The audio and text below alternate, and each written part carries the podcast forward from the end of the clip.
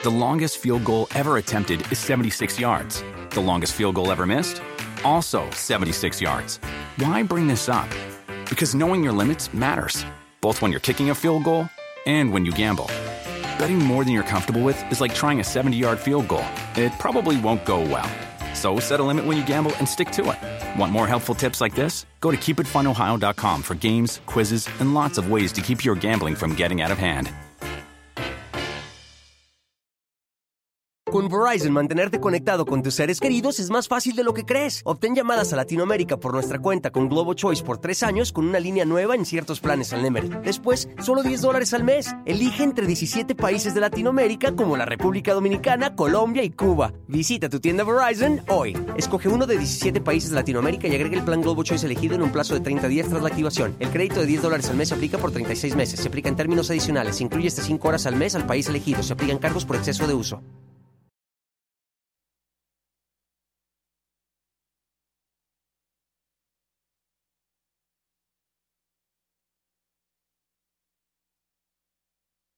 El nuevo plan de estudios que la 4T quiere implementar acaba de sufrir un revés. Resulta que un juez exhibió que esa estrategia de enseñanza no tiene ni pies ni cabeza. Y a pesar de que los argumentos son sólidos, el gobierno federal insiste en que no dará un paso atrás, aunque eso signifique comprometer el futuro de millones de jóvenes mexicanos. Hace algunas semanas les hablaba yo sobre el plan de estudios que anunció la CEP una vez llegada la nueva secretaria de Educación, Leticia Ramírez, y les conté que ese plan pues no buscaba dotar de nuevos conocimientos o reforzar habilidades básicas en las que estamos reprobados, como entender un texto y cómo hacer operaciones matemáticas. Lo que quiere este nuevo plan es que desde las escuelas se combata el colonialismo, el patriarcado, el racismo, la homofobia y el neoliberalismo. Por supuesto que no se explica cómo o ni bajo qué criterios eso es posible y es viable. Y lo que vimos después fue todavía peor. En una entrevista a la secretaria Leticia Ramírez, la periodista Daniel de Iturbide le preguntó cómo es que se iban a impartir las materias de ese nuevo plan. Y la titular de Educación Pública, la mujer que encabeza la enseñanza de este país, no supo responder. Finalmente, el plan arrancó, pero fue impugnado en tribunales por la organización Educación con Rumbo. Y el juez Francisco Javier Rebolledo ordenó que la implementación debía frenarse. Los motivos, bueno, esos sobran. Aseguró que no se puede hacer un pilotaje del nuevo plan de estudios sin profesores que hayan tenido esa capacitación, que no existe certeza sobre qué es lo que se les va a impartir a los niños, que no se explica cómo se va a evaluar y certificar a los alumnos para continuar con su formación académica. Y vamos, que ni siquiera existen materiales como libros de texto o estrategias pedagógicas que se hayan adecuado. En resumen, lo que resolvió el juez es que es irresponsable hacer de nuestras niñas y niños unos conejillos de indias. El fallo del juez es contundente y debería significar un golpe de timón en la política educativa, pero ¿qué creen? Que no. La CEPA aseguró que va a presentar un recurso de queja contra la decisión del juez Rebolledo y que va a seguir con el plan que no es plan de estudios nuevos en las 960 escuelas donde es que se está haciendo este programa piloto. Pero sobre los más de 28 millones de mexicanos mayores de 15 años que están en rezago educativo o de los 1.5 millones de niños que salieron de la escuela por la pandemia, la SEP, la SEP no dice nada sigue guardando silencio. Para ellos no tienen ningún plan, ningún programa, vamos, ni siquiera un comunicado en el que se reconozca que son un asunto primordial que atender.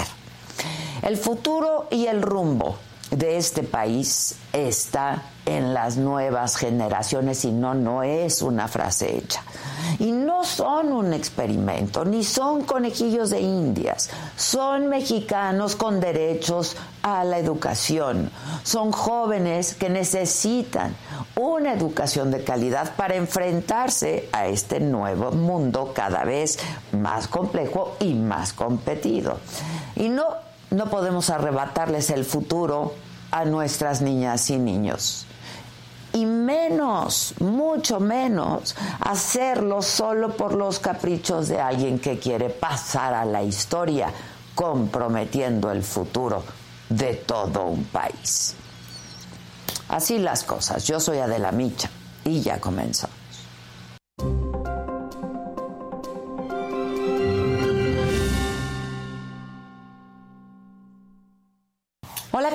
Buenos días. Los saludo con muchísimo gusto. Hoy que es martes, martes 4 de octubre. Y los temas de esta mañana, quien me lo dijo Adela, el secretario de la Defensa Nacional, el general Luis Crescencio Sandoval, envió un oficio al presidente López Obrador para interceder por el capitán José Martínez, uno de los militares detenidos por su presunta relación con la desaparición de los 43 normalistas de Ayotzinapa. Esta revelación forma parte de los millones de correos y archivos del ejército filtrados por el grupo Guacamaya. Además, en la mañanera de hoy, el presidente López Obrador rechazó que en su administración se espíe con el software Pegasus a activistas y a periodistas. Comisiones del Senado aprueban una nueva propuesta sobre la permanencia de las Fuerzas Armadas en labores de seguridad pública hasta el 2028. Esto fue ayer en comisiones. Este mediodía se discute en el Pleno. En otros temas, por remanentes de Orlén habrá lluvias fuertes en zonas de Sinaloa, de Colima, Nayarit, Michoacán, Guanajuato también. En información internacional, Corea del Norte disparó un misil balístico que sobrevoló Japón durante 20 minutos. El proyectil finalmente cayó en el mar, sin embargo causó pánico en Japón. La gente se resguardó en refugios. En otros temas, el productor Luis de Llano dice que no se arrepiente de nada en su vida. Ringo Starr da positivo a COVID-19, cancela su gira. Un informe revela el acoso sexual sistemático a las futbolistas de Estados Unidos. De todo esto y mucho más estaremos hablando esta mañana aquí en Me lo dijo Adela, si es que no se vayan, que ya comenzamos.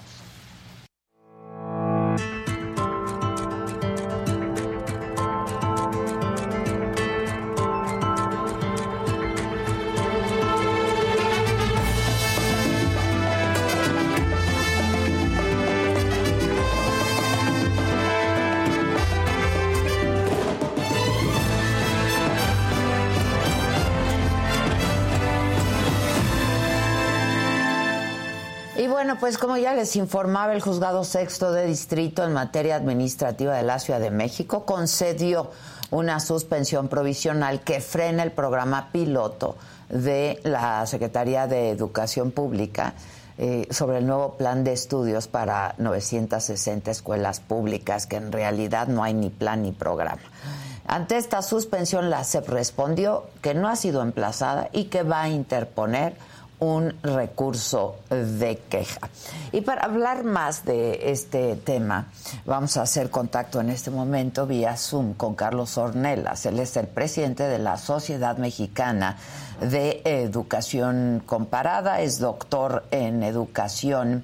Eh, por la Universidad de Stanford, es profesor de educación y comunicación también en la UAM Xochimilco, pues es eh, un maestro en la materia. Carlos, ¿cómo estás? Buen día. Hola Adela, ¿qué tal? Muy buen día. Me da gusto saludarte de nuevo. ¿Cómo te va? Muy bien, por fortuna. Por fortuna, eh, yo estoy, yo estoy bien. Déjale subo el volumen porque Ok, por fortuna estoy bien, eh, no, hay, no hay problema, eh, no tanto como la educación, que por desgracia no está bien. Y creo que hiciste un muy buen resumen en tu introducción de cómo está la situación, cuáles son las razones, los motivos. Eh, si, entendí bien el texto de, Educación con Rumbo, no se oponen al plan, sino la forma de llevarlo a cabo. no hay capacitación de maestros, no hay libros de texto. Ajá. En efecto, eso es el, ese es el asunto. El, el fallo del juez, según el, el, eh, el, abogado de Mexicanos con Rumbo, que es un distinguido constitucionalista, eh, dice que tiene que cumplirlo. Incluso puede haber sanciones eh, penales, hasta penales, puede haber administrativas y penales en caso de que no se cumpla. Sin embargo, también como tú señalaste en tu introducción, en este, en este país manda el presidente y el presidente nada más se escucha a sí mismo y en consecuencia hacia abajo nada más lo que dice el presidente. Entonces, en, en una primera eh, instancia, la secretaria Leticia Ramírez y su gente echaron para atrás, batearon, como dicen en el, béisbol, la suspensión, el, amparo, la suspensión provisional, diciendo que no la van a acatar. Y a fe mía que no la van a acatar. Van a seguir seleccionando escuelas, eso lo están haciendo de acuerdo con las Secretarías de Educación de los estados, pero eh, lo que se apuntan los, eh, eh, los de Mexicanos con Rumbo, que representan a, varias asociaciones civiles, a la Asociación Nacional de Padres de Familia, y, a otras, y a otras más, están en, eh, dice, bueno, puede salvarse si se cumple con la ley, establecer el Consejo Nacional de, eh, Participación social en la educación, establecer lo que existía antes y, no, y funcionaba, con muchos fallos, eh, pero funcionaba. Es decir, que se, instale, que platiquen con padres de familia, que no tomen decisiones unilaterales y que haya un diálogo fructífero entre las autoridades, los padres de familia y organismos de la sociedad civil, es decir, lo que, los que ellos representan. De tal manera de que no, es, no es una oposición per se, están abriendo puentes. Vamos a abrir este consejo, consulten con, con, gente que le sabe, que tiene experiencia previa, cómo se hacen ¿no? Sí, claro. Capacitar a, a, los docentes antes de empezar estas cosas, que sean públicos los materiales que se van a utilizar, que los padres de familia no desconfíen que sus hijos van a ser conejillos de indias, que van a experimentar con ellos, que a lo mejor no van a aprender matemáticas o lo que sea eh, eh, necesario. Entonces es también una cuestión de transparencia, de generar confianza le abren la puerta. Pero la cerrazón de la Secretaría creo que es fuerte. Que ni un paso atrás, ¿no? Ajá.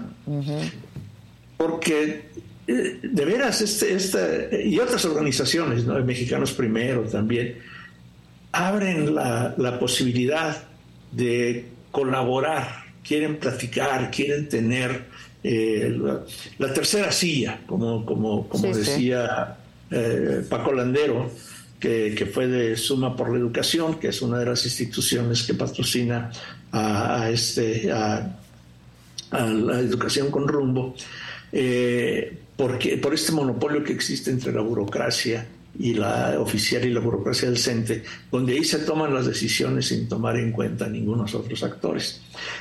Cambió un poquito en algunos gobiernos, pero muy poquito y eh, lo que dicen, vamos a tomarnos esto en serio.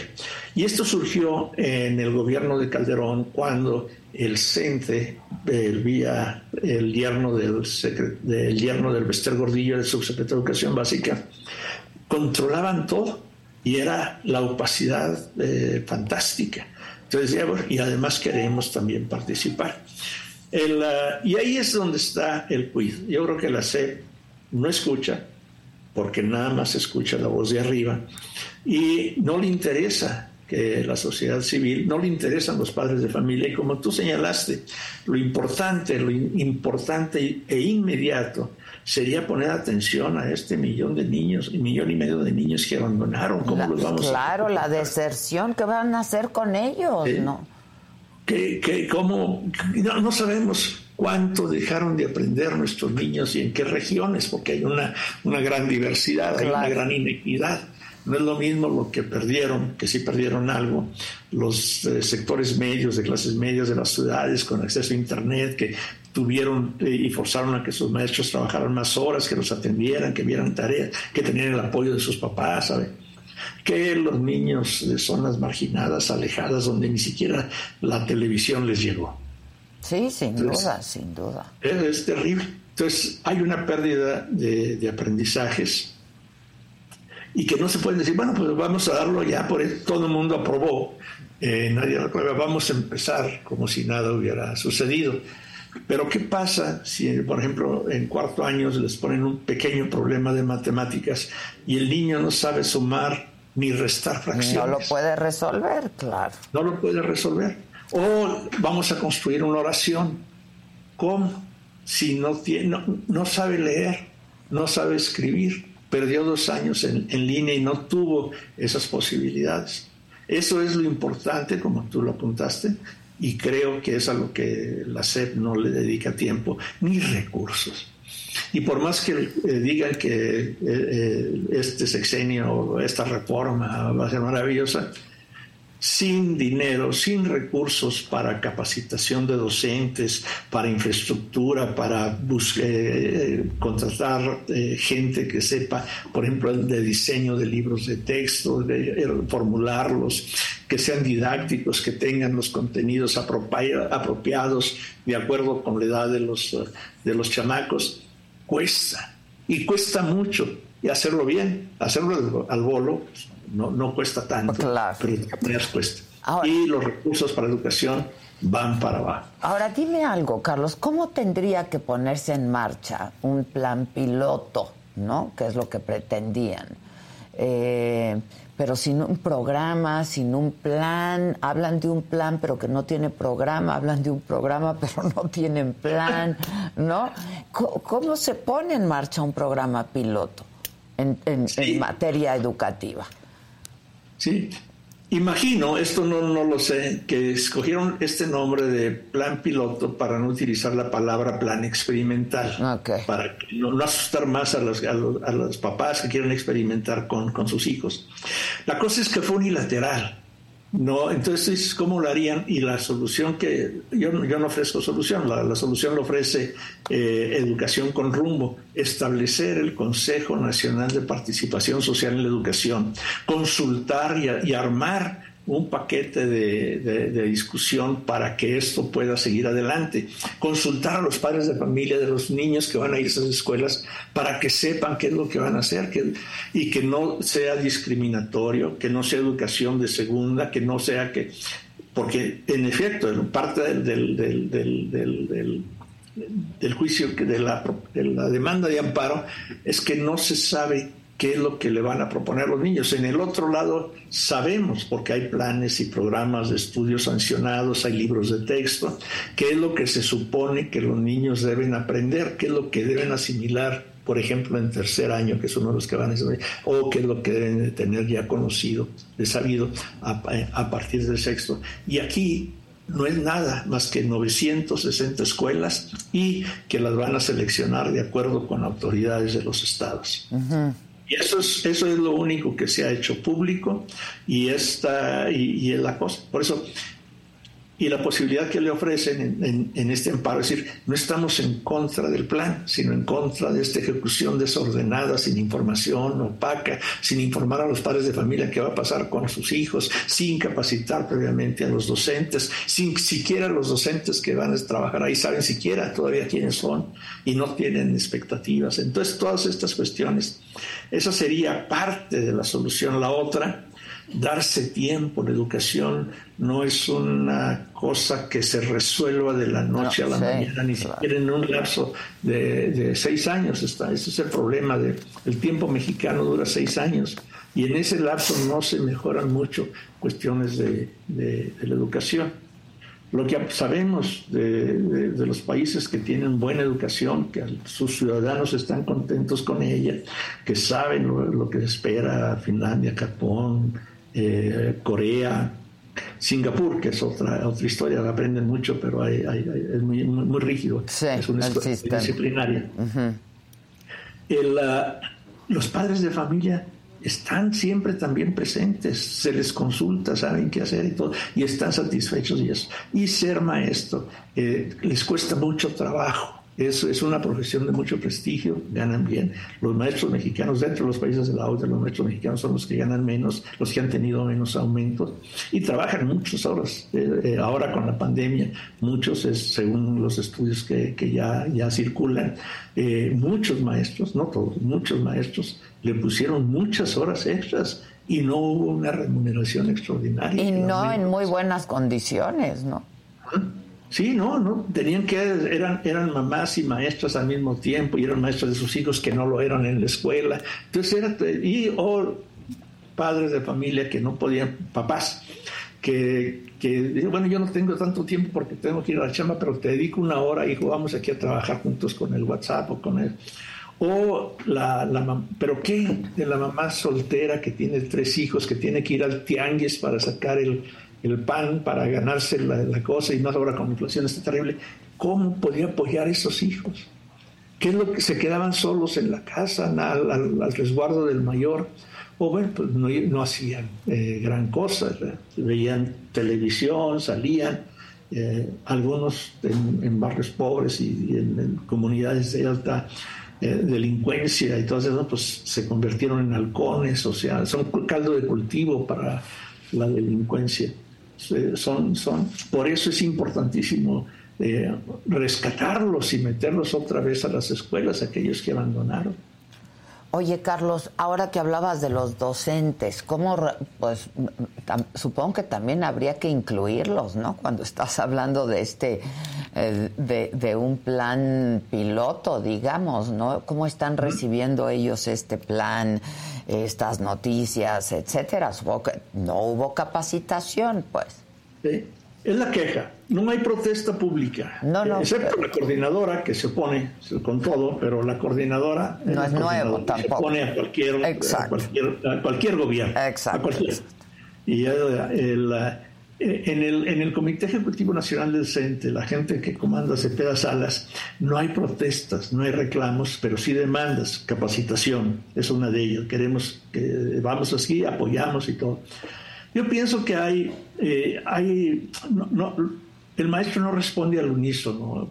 Si me permites una tipología un poco arbitraria, dada la pregunta, habrá algunos que sí lo acepten porque son convencidos les cae bien el presidente, piensan que la cuarta transformación es lo mejor, que se están reivindicando, que están siendo revalorizados y vamos con ello. Otros que quizá lo hagan por conveniencia, eh, que le ven beneficios prácticos, es, por ejemplo los 700 mil basificados, eran profesores interinos, muchos miles de ellos entraron por vías irregulares, por designación de los dirigentes sindicales, pero ya lo tienen, entonces les conviene estar eh, de, esta manera. Algunos otros por obediencia, no, no tengo cifras, pero eh, por, por obediencia, porque es parte, de, sobre todo entre los maestros veteranos, ya es lo que dice la autoridad y hay que seguirla porque para eso estamos y, vamos a hacerlo. Pero protestas públicas eh, no las hay, no hay rechazo. Sí, no, no. Entonces esa es, es, la cosa. Pero eso no quiere decir que en su fuero interno los profesores estén contentos. Claro. No saben mucho qué es lo que van a hacer, por eso la demanda de capacitación. Eh, la palabra capacitación eh, implica bueno, generar capacidades de análisis, habilidades eh, pedagógicas, cómo enseñar y todo. incluye a veces cómo medir el aprendizaje de los niños, cómo saber realmente si se aprende. Y luego tener formas de cuajar en el sanctum, en el salón de clase, lo que está sucediendo en el ambiente, lo que viene del exterior, los, comandos que vienen del exterior. Y eso toma mucho tiempo.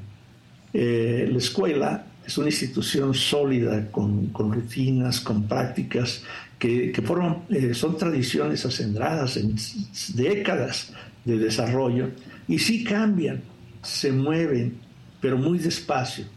Eh, por estímulos externos se mueven, pero muy despacio. Eh, y a veces más por intereses internos.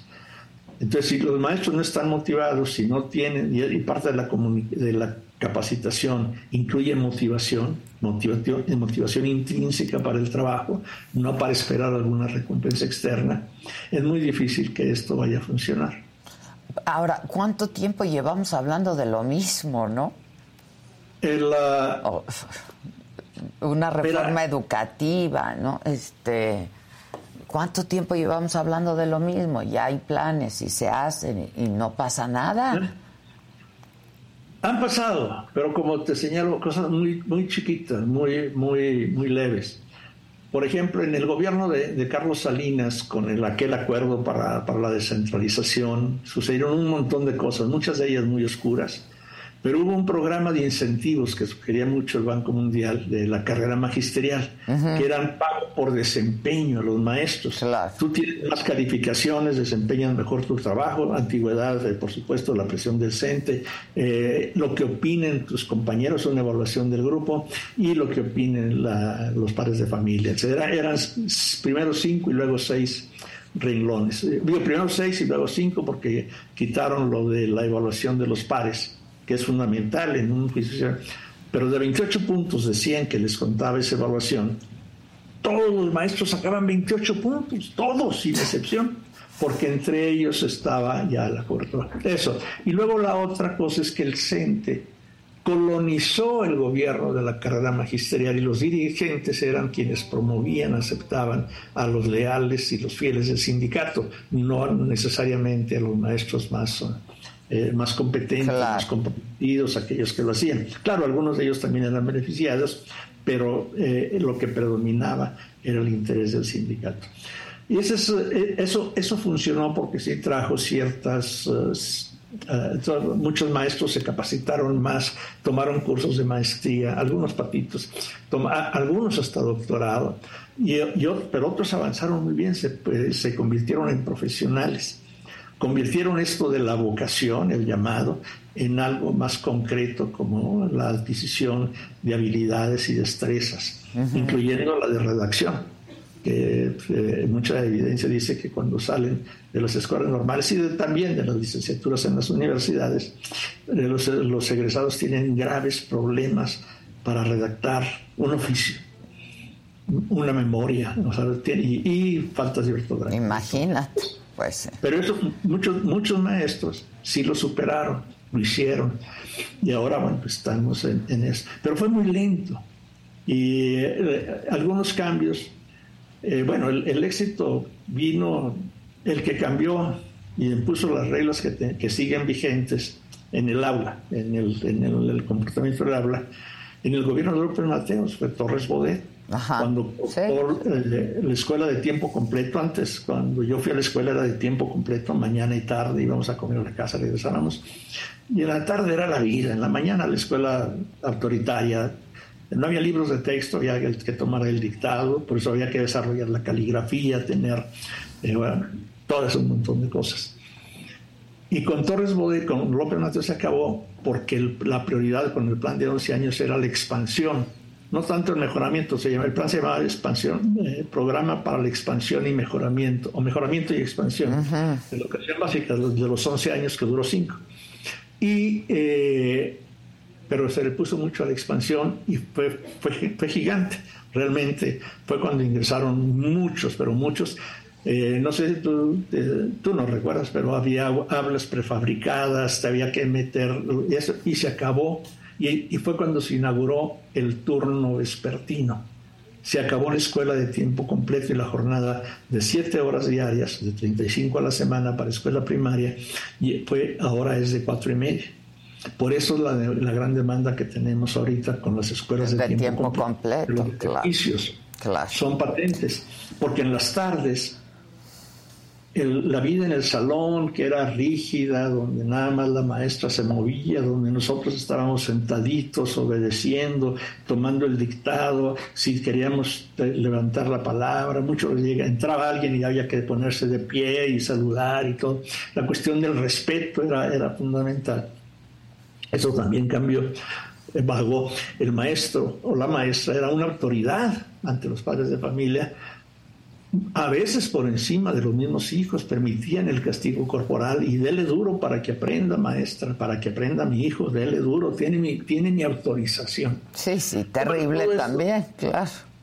Y ahora es al revés, un maestro o una maestra le exige algo a un alumno y es capaz de que la acusan ante la Comisión de los Derechos Humanos por agresión o lo que sea. Cambió mucho eso, eso sí cambió.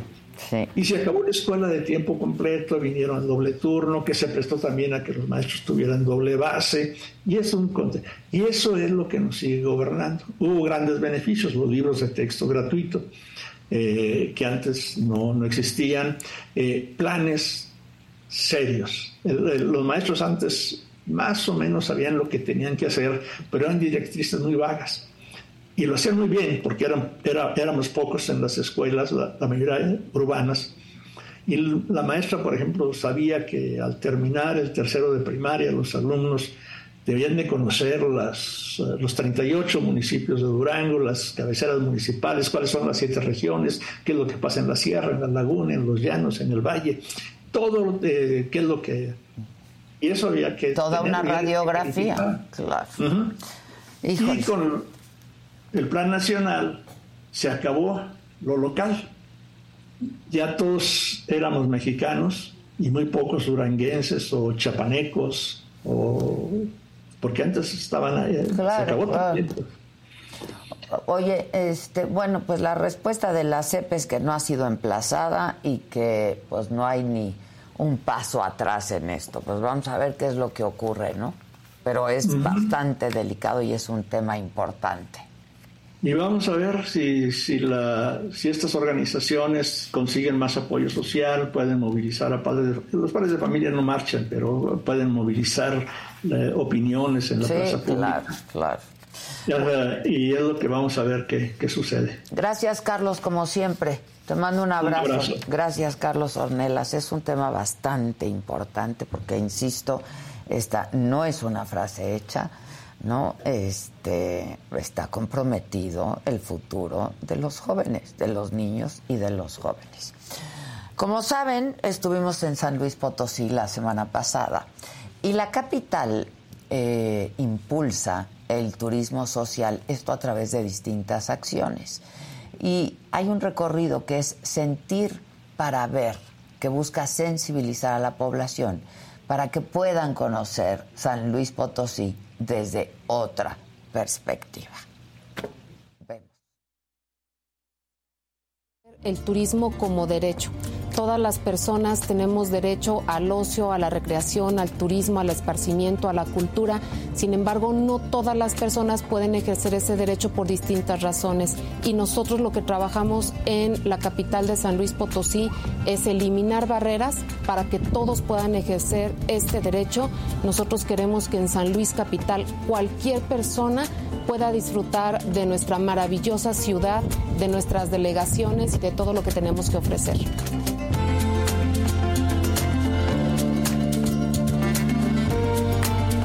tenemos un recorrido que invito a todos a poder realizar Sentir para Ver. Es un recorrido el cual es guiado por personas ciegas y las personas ciegas te van a llevar a conocer la ciudad de San Luis Potosí. Queremos que conozcan la ciudad a través de los sentidos y las personas con discapacidad visual que han sido ya capacitadas te van a platicar de la historia, de la cultura, de la gastronomía, de, la, eh, de todo lo que tenemos aquí en San Luis Potosí a través de lo que escuches a qué suena San Luis Potosí, a través de diferentes aromas, a través de lo que puedan tocar, tocar la arquitectura, también por supuesto los sabores de San Luis Potosí, porque tenemos una gastronomía maravillosa y queremos que te dejes guiar por personas ciegas, pero tú eh, con los ojos tapados puedas hacer este recorrido turístico.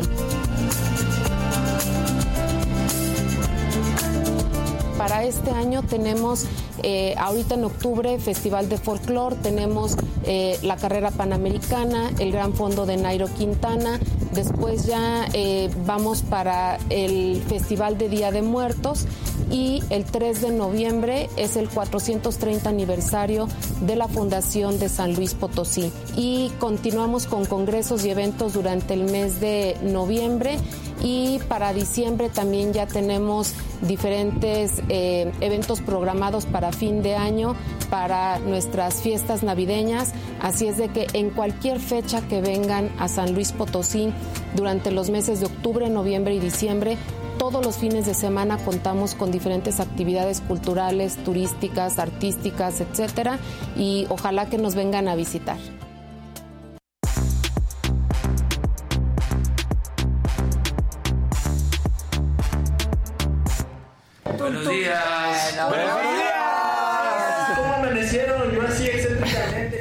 Chido, Oigan, yo sí disfruté mucho San Luis Potosí, ¿eh? Yo y como vamos a volver, vamos a volver. Vamos a volver. Es que es un respiro, pero sí, sí, también. Bueno, cuéntanos, cuéntanos. Es que fue vino, fue vino, fue vino. Sí, sí, sí. Viajaba en la mañana y se regresaba después. Este, no, a mí, yo sí lo disfruté, comí rico. Enchiladas potosinas. Sí, Oye, ese restaurante, la verdad que lo tengan los Muy canarios bien. ahí diciendo, qué joya, sí. Delicioso. Y está Te voy a platicar una Fiesta indiscreción. americana, muy bien. A ver. Resulta que después de la saga del jueves, Ok. ya nos despedimos todos, ¿te acuerdas? No sé qué, Sí. buenas noches, bajamos. Y entonces dije, me voy Todavía a pedir. nos quedamos tú y Todavía yo nos quedamos un ratito echando un tequilita. Pero entonces bajo al, al cuarto y entonces hablo al room service. Y entonces les digo, ah, me puede dar, no me acuerdo ni qué estaba pidiendo. Y de repente se escucha que suena el teléfono, contestan y dice una señorita, esa de la micha, cuelga, esa de la micha.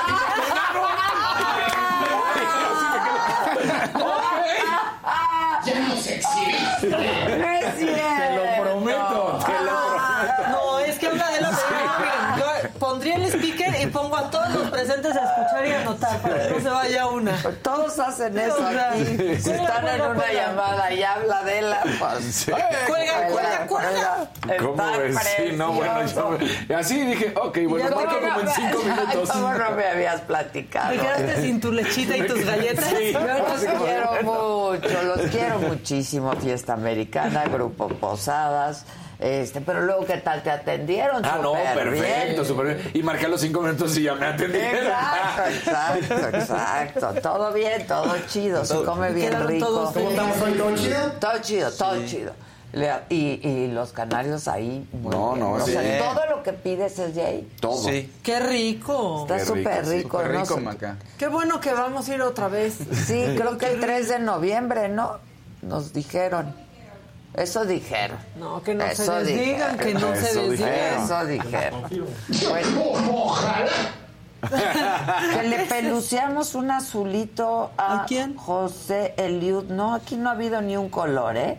Pero si quieren que empecemos a interrumpir, manden sus colorcitos. Chinga, chinga, chinga, chinga, chinga. manden sus colorcitos.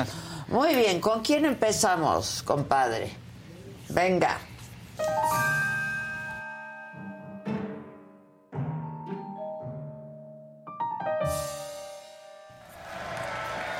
Otra vez.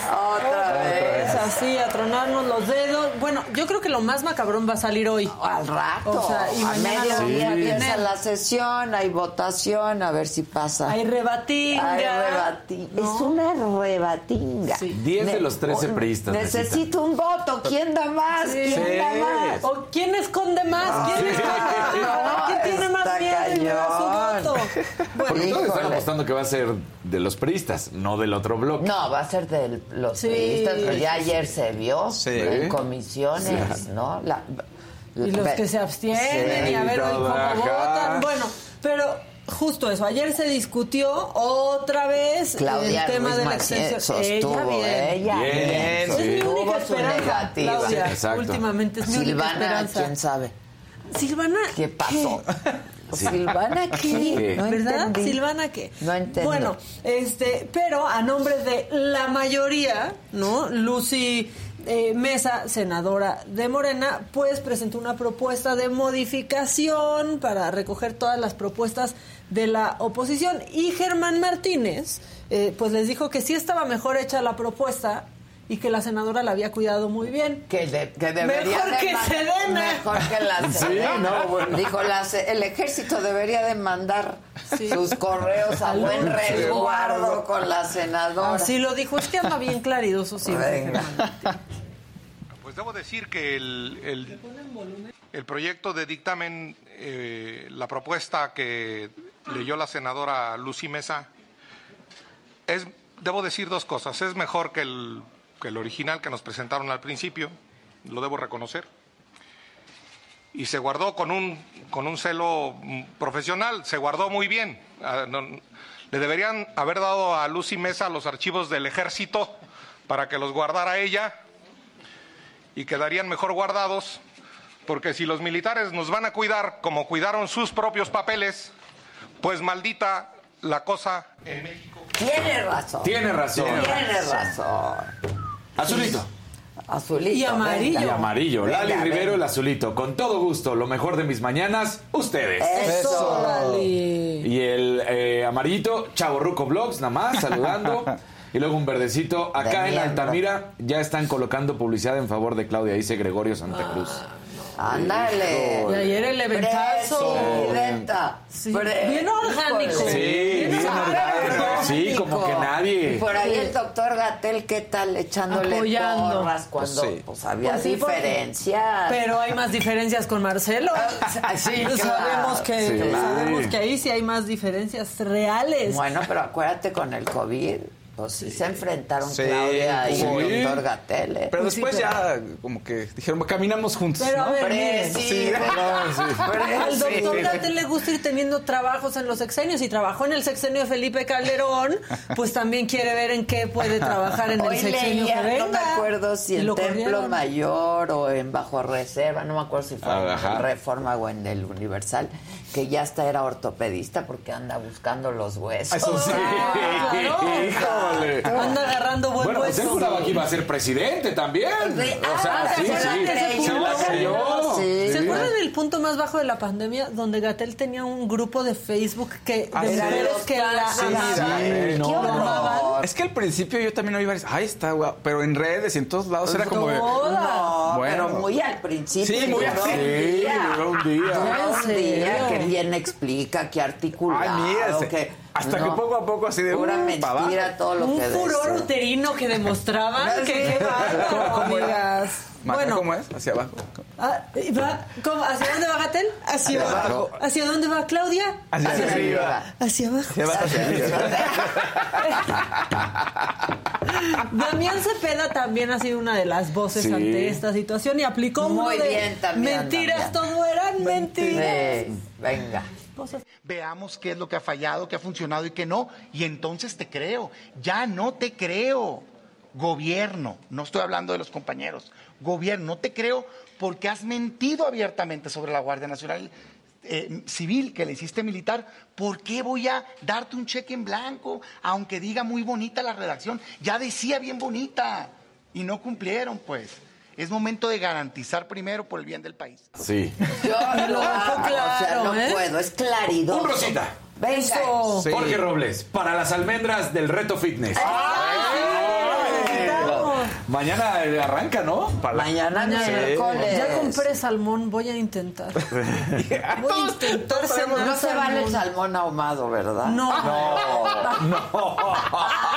Tiene que ser el cacho. Sí, sí, sí, Ay, sí. la lonja, La que se vaya la Pero lonja. la puedes lonja. poner en, eh, en la air fryer. Ándale. Ah, salmón. Sí, Ah, sí. mejor a la parrillita. Bueno, como quieras, No, bueno, pero hay pues, que probar porque, el porque la, la- La- se hace la- costrita la de la piel piel. se hace Ajá, se hace Y- costra. Y creo que lo mejor del salmón es la Sí, costrita. sí. Para, para el paladar. Yo sí. creo que es Para el paladar, pero para el cuerpo. pues, sí, la también, porque es la grasita que necesitas. La proteína del salmón ahí toda magra. Un Un verde. verdecito, vas. Gabriela Hernández, los amo desde Nueva York, aunque no me pelen. No encuentro las botas rosas que mostraron ayer. ¿Cuáles fueron las Las de Blue? Marine, Ah, no, las de no, Blue no, Marine, enco- sí. yo no encontré. Yo tampoco encontré. Esa es culpa de Gus. Ahora que Gus Sí. nos diga dónde Las esa- consiga. ese cacle. Pues sí. Venga. Bueno, también el senador Noé Castañón dijo, si me mientes una vez, es tu culpa. Si me mientes Es dos la veces y te creo, es la mía. No lo dijo así porque yo soy muy poética, pero básicamente eso dijo. Todo voto que apoye esta propuesta y que en las comisiones anteriores, que es donde se dio el voto, se haya votado en contra, pues evidenciarán eso. Un cambio muy, muy extraño, por decirlo menos, en esas condiciones. Y nada, les quiero recordar algo. Y retomando un concepto que dijo el senador Damián Cepeda. Se puede confiar y dar el voto de confianza una vez. Tal vez por inocencia se hierre en darlo.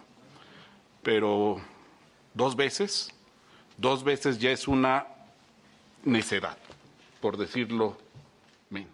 Pues ya es, Ya una es necedad. Sí, es Oye, cierto. eh, no, no es color, pero me gustó.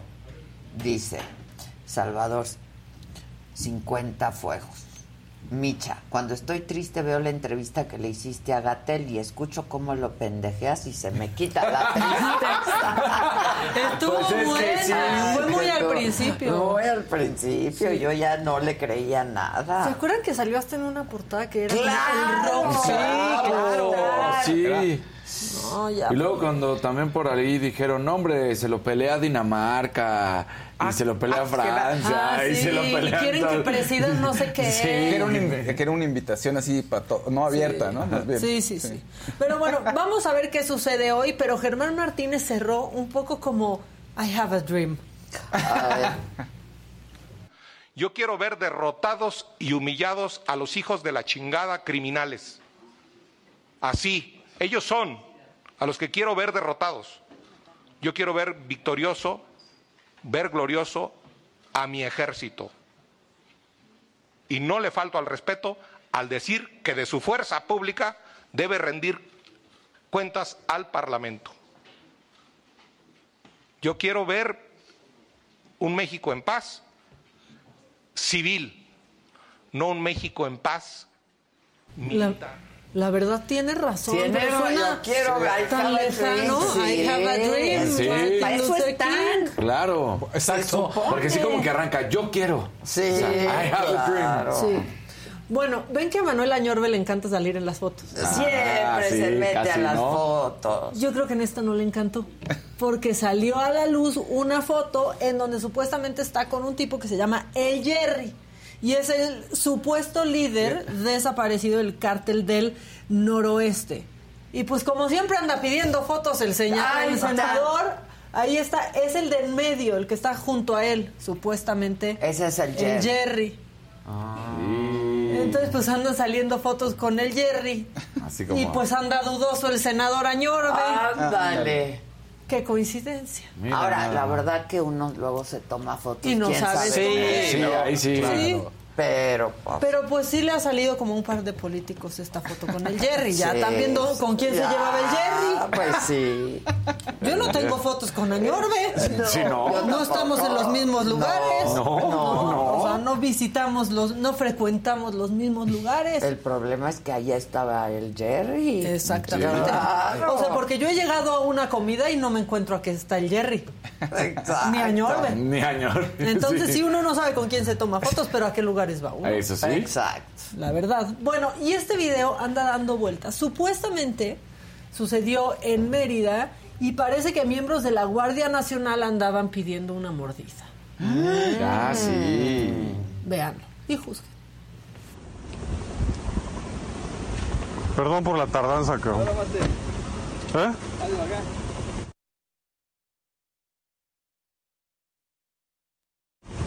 Perdón, güey, pero no quiso hijo de puta. ¿Sí te dijo tu cuate? Ajá.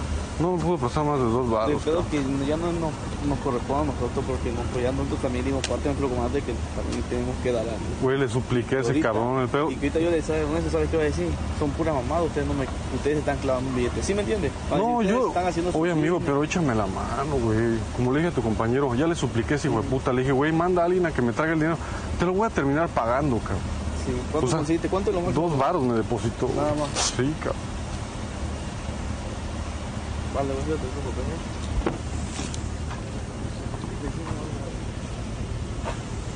Te juro que si tuviera más, cabrón, no tengo tema. Vale, pues. Da.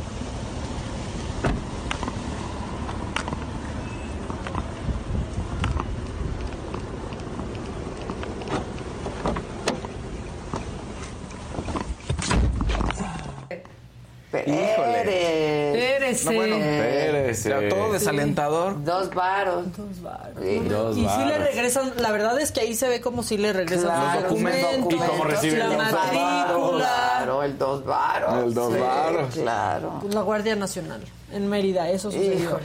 Y luego un senador se nos portó mal. Ay, qué notición, digan ustedes. No, Sí. pero es que esto sí nos hizo enojar porque Sergio Flores de Morena pues despidió a su secretaria Ah, particular es todo un y jefa asunto de oficina por estar embarazada, dice embarazada. ella. Es todo Sí. un asunto ese. ¿eh? Ya se publicó en un periódico y aquí ya lo que publica Sergio Pérez, en donde dicen básicamente que la liquidaron con más de lo que la tendrían que haber liquidado y que le ofrecieron reubicarla y ella No se ha presentado, por lo que siguen esperando. Pero esto Pero y esta de explicación entrada, sale. Pues de entrada ya la despidió. Claro, sale por estar después de eso. embarazada y eso está prohibido por ley. Sí, exacto, Por eso está en la ley. Exacto. O sea, aquí no hay de que... Ahora, estos comunicados siempre vienen después de que los cachan. Sí, claro. O sea, la verdad, claro. la verdad, porque pudo haber salido antes y clarificar el tema, porque pues si estás despidiendo a una mujer embarazada, Sada, eso va a crecer siempre y si eres senador de la República, pues más. Y ahora voy a hacer una... Esta nota hace enojar a algunas personas. Hoy es martes de Es martes de Claro, hoy es martes de mentada. Pero la verdad es que si se enojan, chéquense. Porque puede Ah. estar bien. Tenemos primer magistrade en la historia de nuestro país Oh. y es en Aguascalientes. Ándale. Y a mí me sorprende, la verdad, que esto haya sucedido en Aguascalientes. Sí, claro. Es Jesús Ociel Baena, asume la primera magistratura electoral en México y toda América Mira, de una persona protesta. con identidad de género no binaria, Binaria. y con orientación homosexual. Ándale, bien. La verdad está, o sea, aquí lo macabrón es que les enoje. Sí. Se los tengo que decir, o sea, que les que esto les cause, no esos ¿Pero señoros qué, que se enojan. causado? Pues eh, claro que sí, de pronto en redes es como de, ¿cómo magistrade? ¿Cómo? ¿Qué, ¿Cómo le vamos a decir, doctor? Pues díganle como quiera que le digan.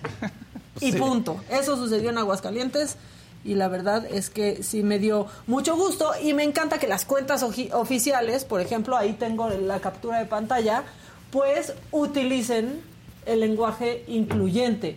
Porque Pues ahí está sí. el Tribunal Electoral del Estado de Aguascalientes anunciándolo y dice rindió protesta como magistrade en funciones por Ministerio de Ley del Pleno. Muy bien. Electoral. La verdad, Muy sí. bien, Que claro. estas instituciones Ojalá hagan que eso eso ya bien. no sea noticia en Exacto. algún momento, ¿no? Exacto. Exactamente. Muy bien. Y que no La gente está así. diciendo que si no vamos a hablar de María Clemente y sus Sí, videos porno, pues eso ya O sea, fue ayer. Les Sí. tengo una, una cosa que sé como de insider. Ah, de Ah, de insider. Que a las 10 de la mañana se iban a reunir todos los diputados de Morena hablar al respecto. Están bastante sacados de onda. Para ver si Muchos lo preocupados a la incluso. comisión de ética. Ya está ahí. Pero pues también hay muchos asuntos ahí sin resolver antes que... Sí, sí, la exacto. verdad es que se va a ir a la cola. O sea, hay hasta cosas del año pasado Es en lo esa que te comisión. digo, pues sí. Pero lo que podrían buscar es, pues, sacarla del grupo parlamentario. Eso es lo que están buscando algunos. Otros tantos están muy preocupados por ella porque piensan que no está bien, que está pasando por un momento Difícil. difícil. Claro. Y lo que sí es que, ok, la sacan del grupo parlamentario, pero ella es dueña de su curul. Ella se quedaría. Ella se claro, quedaría. Ella se quedaría. Entonces, no de bueno. Morena, pero se quedaría. A las 10 de la mañana sé que se reúnen todos los de Ah, en cinco Morena. a ver minutos. qué pasa. Y Un sé que va a haber Ve, posicionamiento interrumpe, público. Sí. Gu Joel.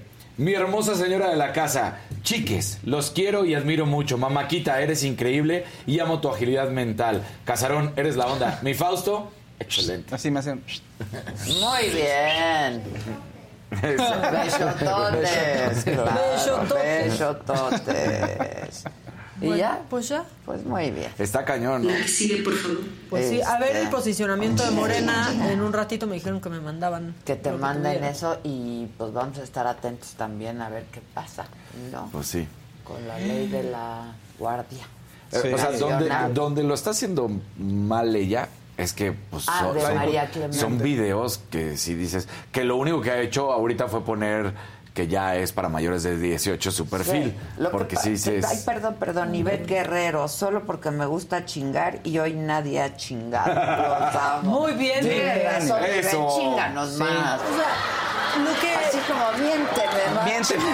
Exacto, O más. sea, ¿por qué, qué quisiera hacer María Clemente con- Claro. con, eso? O sea, porque ella es una gran activista, ¿no? Eh, de trabajo, de las trabajadoras Sí. sexuales en, en México. Pero ¿qué está exponiendo? Porque está abriendo solamente una ventana horrible en donde le están poniendo cosas transfóbicas, Esa- esa es donde, va a llegar a lugares que son de verdad transfóbicos y va a comenzar un ataque muy, pero muy fuerte.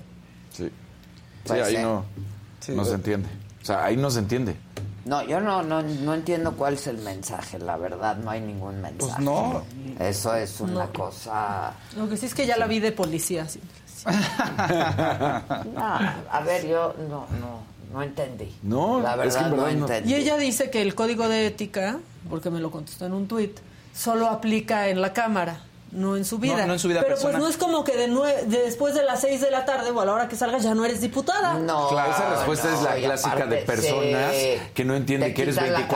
cachucha y te Ajá. cachucha, pues O sea, no, eres no. un funcionario Claro. público, de eso te pagan y así eres. Sí, Así y, y en eres. un representante. Claro. La vida privada, pues en lo privado, pero O sea, Twitter si no tú es querías ser privado. esa voz, eres esa voz y estás ahí presente todo el tiempo, no solamente cuando pues Claro. te convenga, ¿no? No, y el carácter público de Twitter, pues te- estás te- todo el tiempo eres esa figura pública, ¿no? Mientras tengas esa cuenta en Twitter, todo el tiempo estás en Ahora, el y ojo. que tampoco Claro. lo desvirtúen, ¿no? Porque de pronto decían, bueno, ¿y cuántas mujeres han perdido su trabajo porque se filtra un video? Es distinto, No, va por no, no, otro no, lado. no, es diferente. Eso fue en contra de su voluntad, existe la ley Olimpia, su trabajo. dijo, yo quiero Claro. hacer este video y subirlo a mis redes, ¿no? Sí. Y demasiado explícito. Demasiado. O sea, como, ¿para qué? A ella no la Hay hackearon maneras las de guacamayas, mandar no. mensajes. No no, no, No, no. Pero bueno, el que sigue, por favor. La que sigue, por favor.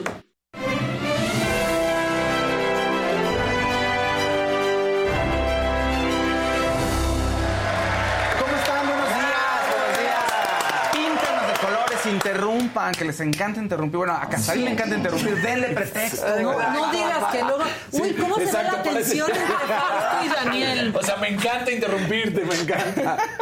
Pero pongan likes. A mí también, ¿eh? La neta. Todos Claro. interrumpimos. Claro. Claro. Pongan likes, pongan likes también, por favor. porque Es que hablas de todo. Habemos muchísimo. Te metes en todo. Habemos muchísima ¿Qué gente. quieres aquí. decir, Casarín? ¿Qué quieres decir, Casarín? Exactamente. Oigan, muy bien. Entre otros, te- hay muchos temas, oigan, están muchos temas ahí escabrosos. Y empecemos por uno que es el de Alfredo Adame. Exacto, sí, un poquito. Se filtró un video de la investigación de, la, de la riña. De la- Interrumpe. Vas, Casarín. Vas, Casarín. Ese, Casarín, me dicen mis fuentes que te vieron entrando a oficinas de una cadena deportiva. ¿Ya también te vas tú? Ay, Casarín entra diario. ¡Entra diario! Ya, ya no quieren largar. ¿Cómo ves? Lárguese, Kevin. Casarín trabaja en Azteca. Sí, Claro, todos lo saben. hace mucho. Hace mucho. Como Bueno. bien lo dices diario, salimos no de aquí se y para allá. no se No. Se filtró el video de que, que es parte de las pruebas, del desahogo de pruebas para ver qué pasó con la riña de Alfredo Dame y dos sujetos que estaban ahí eh, viendo a sus familiares que habían sido baleados, ¿no? Carlos Jiménez, quien es el reportero que ha estado trayendo la noticia, eh, fue el que le cayó el video en sus manos, que no tendría que haberse filtrado, pero bueno, ya está ahí. ¿Y qué ocurre con este video? Ahorita lo repasamos porque es muy rápido. El de negro que está ahí pateando, el que lo van a tirar, ese es Alfredo Dame. No se cae. ¿Quién lo tira? No, le pegaron, sí le pegaron. Sí, lo tumbaron. Sí, lo tumba, lo tumba. Aquí el tema es que esto contradice la declaración que él había dado, que es yo no, yo no inicié la pelea. No, a mí me pegaron al principio. Ahorita que se- si lo pueden regresar, A por ver, favor. sí, Miren. regrésenlo y del lado, del lado izquierdo sobre él entra del lado izquierdo en la Por parte el coche superior por- rojo. Ahí está. exactamente Ahí está, ahí está, se baja al pedo. exacto y ahí va con el de rojo y con sí sí güey. sí él ya estaba yendo para otro lado los ve estos dos mira ya empiezan a platicar y ahí le da una patadilla ahí está Ve, sí, La bicicleta, la bicicleta. Mira. Él empezó. entonces sí todo parece indicar que él empezó por se este video. acerca alguien. no pues también de negro, ¿ves? Hay Sí, policía. Es, es un policía que es como, a ver, ¿qué, qué, qué pasó? ¿Qué pasó? Y él se recupera, se levanta. ¿no? Ándale. Entonces, bueno, a ver qué ocurre con estas declaraciones. En fin, de todas maneras, ese golpe no es cualquier cosa, tiene fractura. Es decir, si, eh, tenga- haya- des- ¿Qué? dicen que se rumora que Perdón, de perdón, retina. perdón. Paulina Ramírez Requena. Gracias, Pau. Gracias, Pau. Se rumora que desprendimiento y que 30 por- perdió 30% de la visión. Eso es lo que se está diciendo. Vamos a ver qué onda. De todas maneras, pues, le- o sea, una fractura. Finca responsabilidades. Sí. Por, por molestar a por Fausto. molestar a Fausto.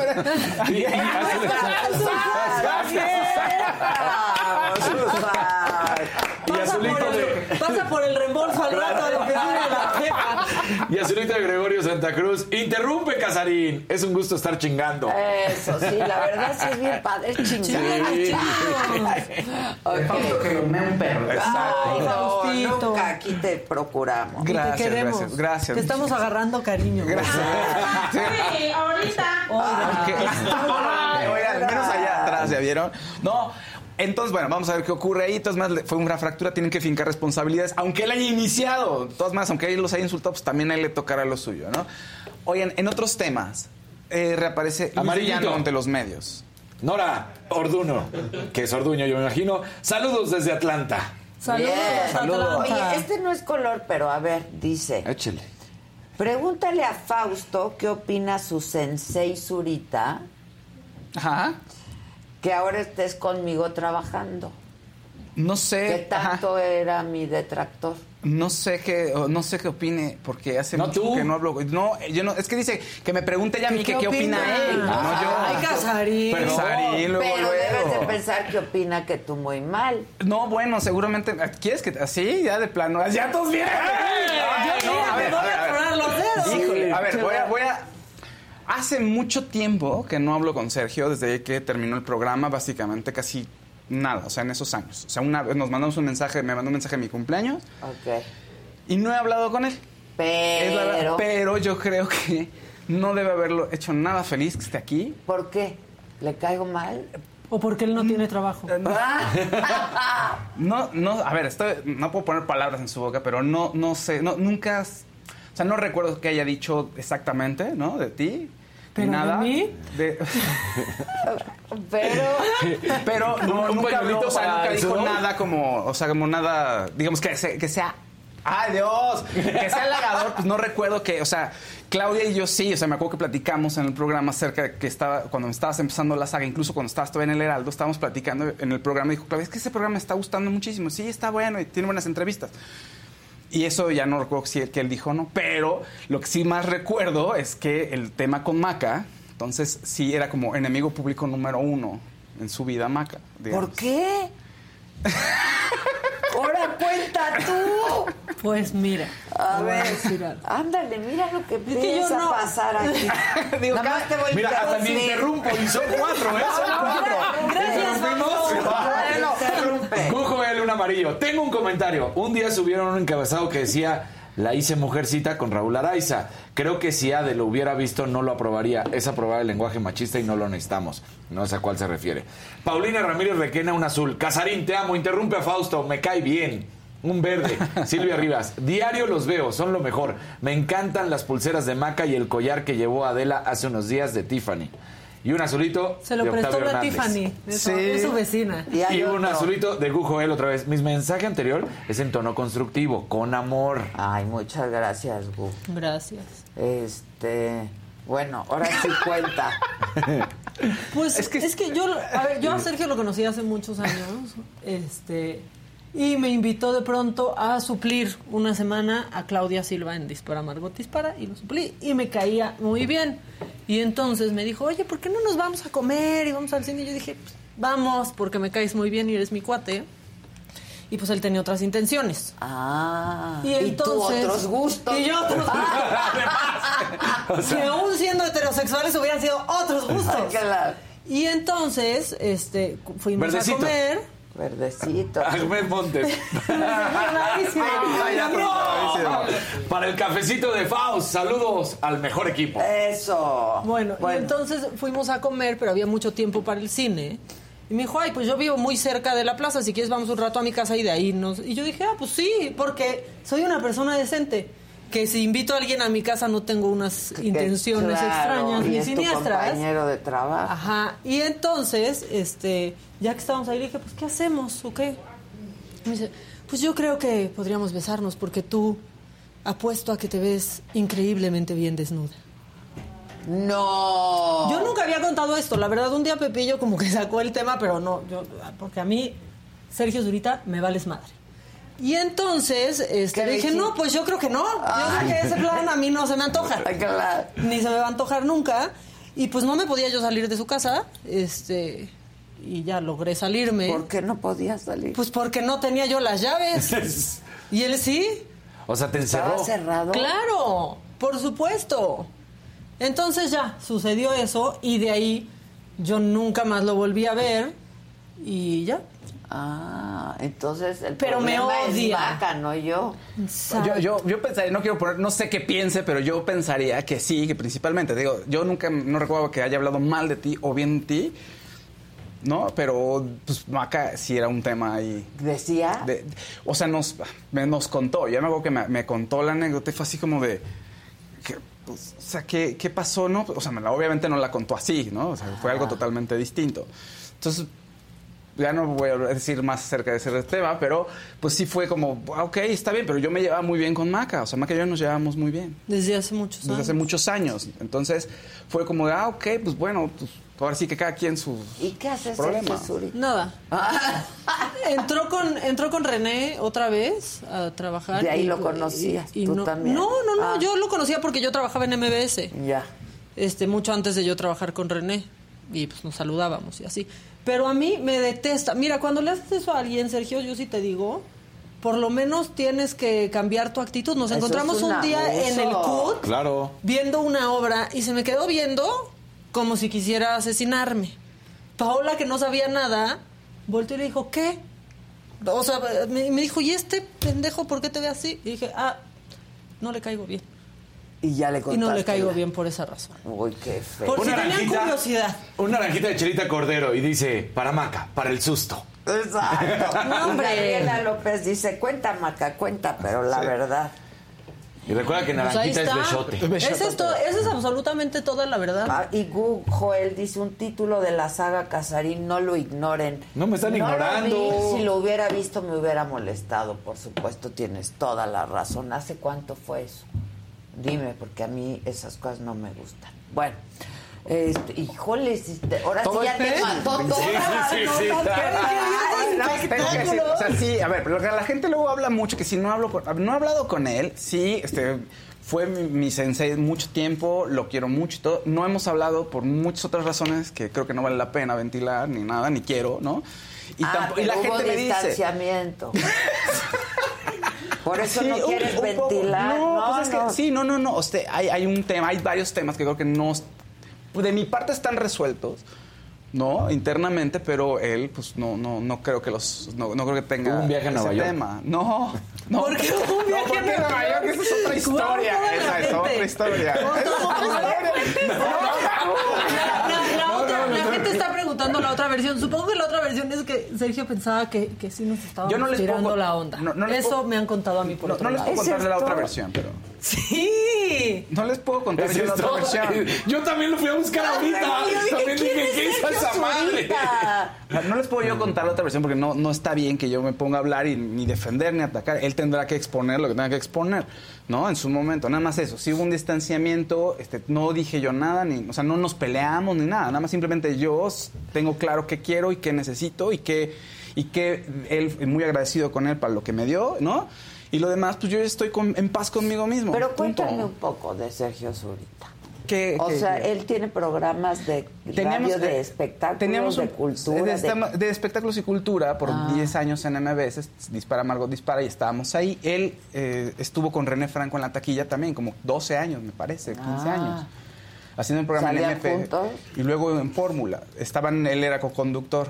Y entonces después se salió de la taquilla. Pero es un hombre que educado, culto. Es un bueno, hombre educado culto. ya vimos que no. Es un hombre, es un hombre culto. Mira, este tampoco sí. tiene dinero, pero nadie dice, ya Google a ese, se- ya googleé a ese señor, está horrible. Sí. Bien maca, ni un hetero, guácala. ¿Cómo se le ocurre? Está horrible. Más allá de eso, ¿cómo ¿Y se tú le ocurre cómo no denuncias? hacer pasó? La verdad es que pasó hace Ese es el muchísimos problema, que años. se normaliza que una y fue cosa como así de, pasa. ok, yo a este güey no quiero verlo, ni volver a trabajar con Muy él nunca, mal. ni saber nada Pues de él. sí, porque pero ya- seguro hizo eso con mucha O sea, si es una y un amarillito de Claudia Tiznado. Ahorita te- sigues Sí, hablando. es- sí es una- así dime, dime, Ay, no. Maca.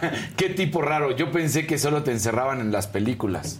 No. No, no, no. Pero ¿cómo te encerró? O sea, trataste de irte y estaba cerrado. Sí, y, qué luego le dije, no, ya en serio, abre y llévame a mi casa. Yo no, había pasado por ahí, yo no traía ni coche, yo tenía, hoy tengo 36 años y yo creo que tendría 25 o menos, quizás menos, porque fue como en el 2010. No, pero... eh, la Azul de Adolfo Fuentes, y este está bonito. Maquita, martes de mentada. 2012, Que chingue su madre, Sergio. Pues sí, ¿qué es eso? Aquí me dice la gente, todos golpeando. No, a ver, o sea, lo que me dice, es un hombre muy inteligente, Es que sí es yo muy quiero culto saber, yo no y sabe sabía mucho de, de- sabe mucho de cultura pop, sabe muchos Ah, espectáculos, es muy inteligente y es muy culto, sí. Ok. Y sí fue mi mentor, o sea, y le agradezco muchas cosas y lo quiero mucho también y hay diferencias, sí, hay diferencias. Él sabe algunas, sí. No nos peleamos, o sea, terminó el programa y dije, bueno, voy a tomar mi distancia. Pero ya no podían trabajar juntos. pues, pues no, de alguna manera tampoco se dieron las circunstancias, tampoco fue, te digo, no hablé y le dije, oye, yo estoy, no, no, Ya, nada más ya, fue ya como, entendí. no se dieron las circunstancias y yo estoy con paz conmigo, yo sé que quiero, insisto, que sé que, sé quién es él, como lo que dio, este, lo que, no, ah, generosamente me dio y todo, y ya, estamos en paz, creo que no nos debemos nada. Ok. Entonces, eso Carlos pues, G. dice, Zurita es un hombre culto, pero no inteligente. Dicen aquí. Bueno, sigue con tu chismerío. Ya pasamos lo de Adame, ahora qué, y lo de Maca. notas. No, lo de Maca está cañón. Bueno, Bueno, luego, entonces, Luis de Llano reaparece en la escena. ¿Estás bien, Gisela? De los Gisela Gisela está, algo le. Sí, sí. ¿por qué? Está así. No. ¿Pero por qué es tu amigo? No, dice Gisela. Y ahorita Dani, luego el viaje a Nueva York. ¿Qué pasó, Dani? ahí? No, nada más Ah. pregunté. ¿Qué viaje a Nueva York? Ay, no, no, Hubo es otro tema. No, no, no. No, no, no. Eso ya, no se- eso ya, eso, es- eso es secreto. Bueno, re- re- regresa Luis de Oigan, me dan un venenito que ya alcanza. Dice aquí Atzak. Maca y Sergio tienen algo en común, la Coca Light. Ay, pues solo eso, ¿eh? Ay, bueno, pero eso lo tenemos muchos en Claro. Bueno, y luego. Regresa y todo el mundo lo casan, todo el mundo, muchos medios lo casan en el aeropuerto. Y le empiezan a preguntar sobre el tema Sasha Sokol, ¿no? Evidentemente. Él dice que no se arrepiente de nada, que pues, no hizo nada malo. Él cree en su foro interno que no hizo nada malo, que no tiene nada que arrepentirse, ¿no? De la vida. O sea, no dice específicamente de, esa, de eso, no, sino en la vida no tiene nada que arrepentirse. Él no hizo nada, que está muy orgulloso de toda la carrera que ha logrado, ¿no? Ahora sí, de su nombre y de todos los proyectos que ha hecho y que además pues, no va a buscar una... eh, a ver, re- me regreso tantito. Está acusado por daño moral. Entonces, Sasha lo que está pidiendo es que una disculpa y una este dinero acá. Bueno, suena feo. ¿Cómo se dice? Una retribución Ajá. monetaria, ¿no? Y él dice no, que él no se va a arreglar, que él va a llevar hasta las últimas consecuencias para demostrar que, pues, obviamente, pues, que él tiene la razón. No lo dijo así con estas palabras, pero básicamente es eso, ¿no? O sea, no va a, no va a arreglarse. Eso es lo que él dijo, que es mentira que se haya divorciado, porque cuando empezó todo a pasar este escándalo, hace siete meses, se hablaba de que su esposa lo había dejado, había pedido el divorcio, él dice que no es cierto, ¿no? Entonces, en, en esa está, es, Hoy no entiende lo que está pasando. pues creo que no, y, y básicamente, oye, y la tiene... Esto es en la saga. Es que fue a la Sí. saga. Luis de Llano. Ahí creo que comenzó el asunto, porque conmigo dijo una cosa y luego con, Con Jordi dijo otra. Dijo Otra cosa, otra. exacto. Y me decían por ahí fuentes cercanas que estaba pasando por un muy buen momento. Ah, Anímicamente y familiarmente. Entonces estaba muy contento él. Y Cuando- antes de que pasara eso. Antes de que diera la declaración y revelara lo que reveló, que Sasha dijo, a ver, ¿cómo es posible que lo cuente así? Si fu- no, fue doloroso, no fue cualquier cosa.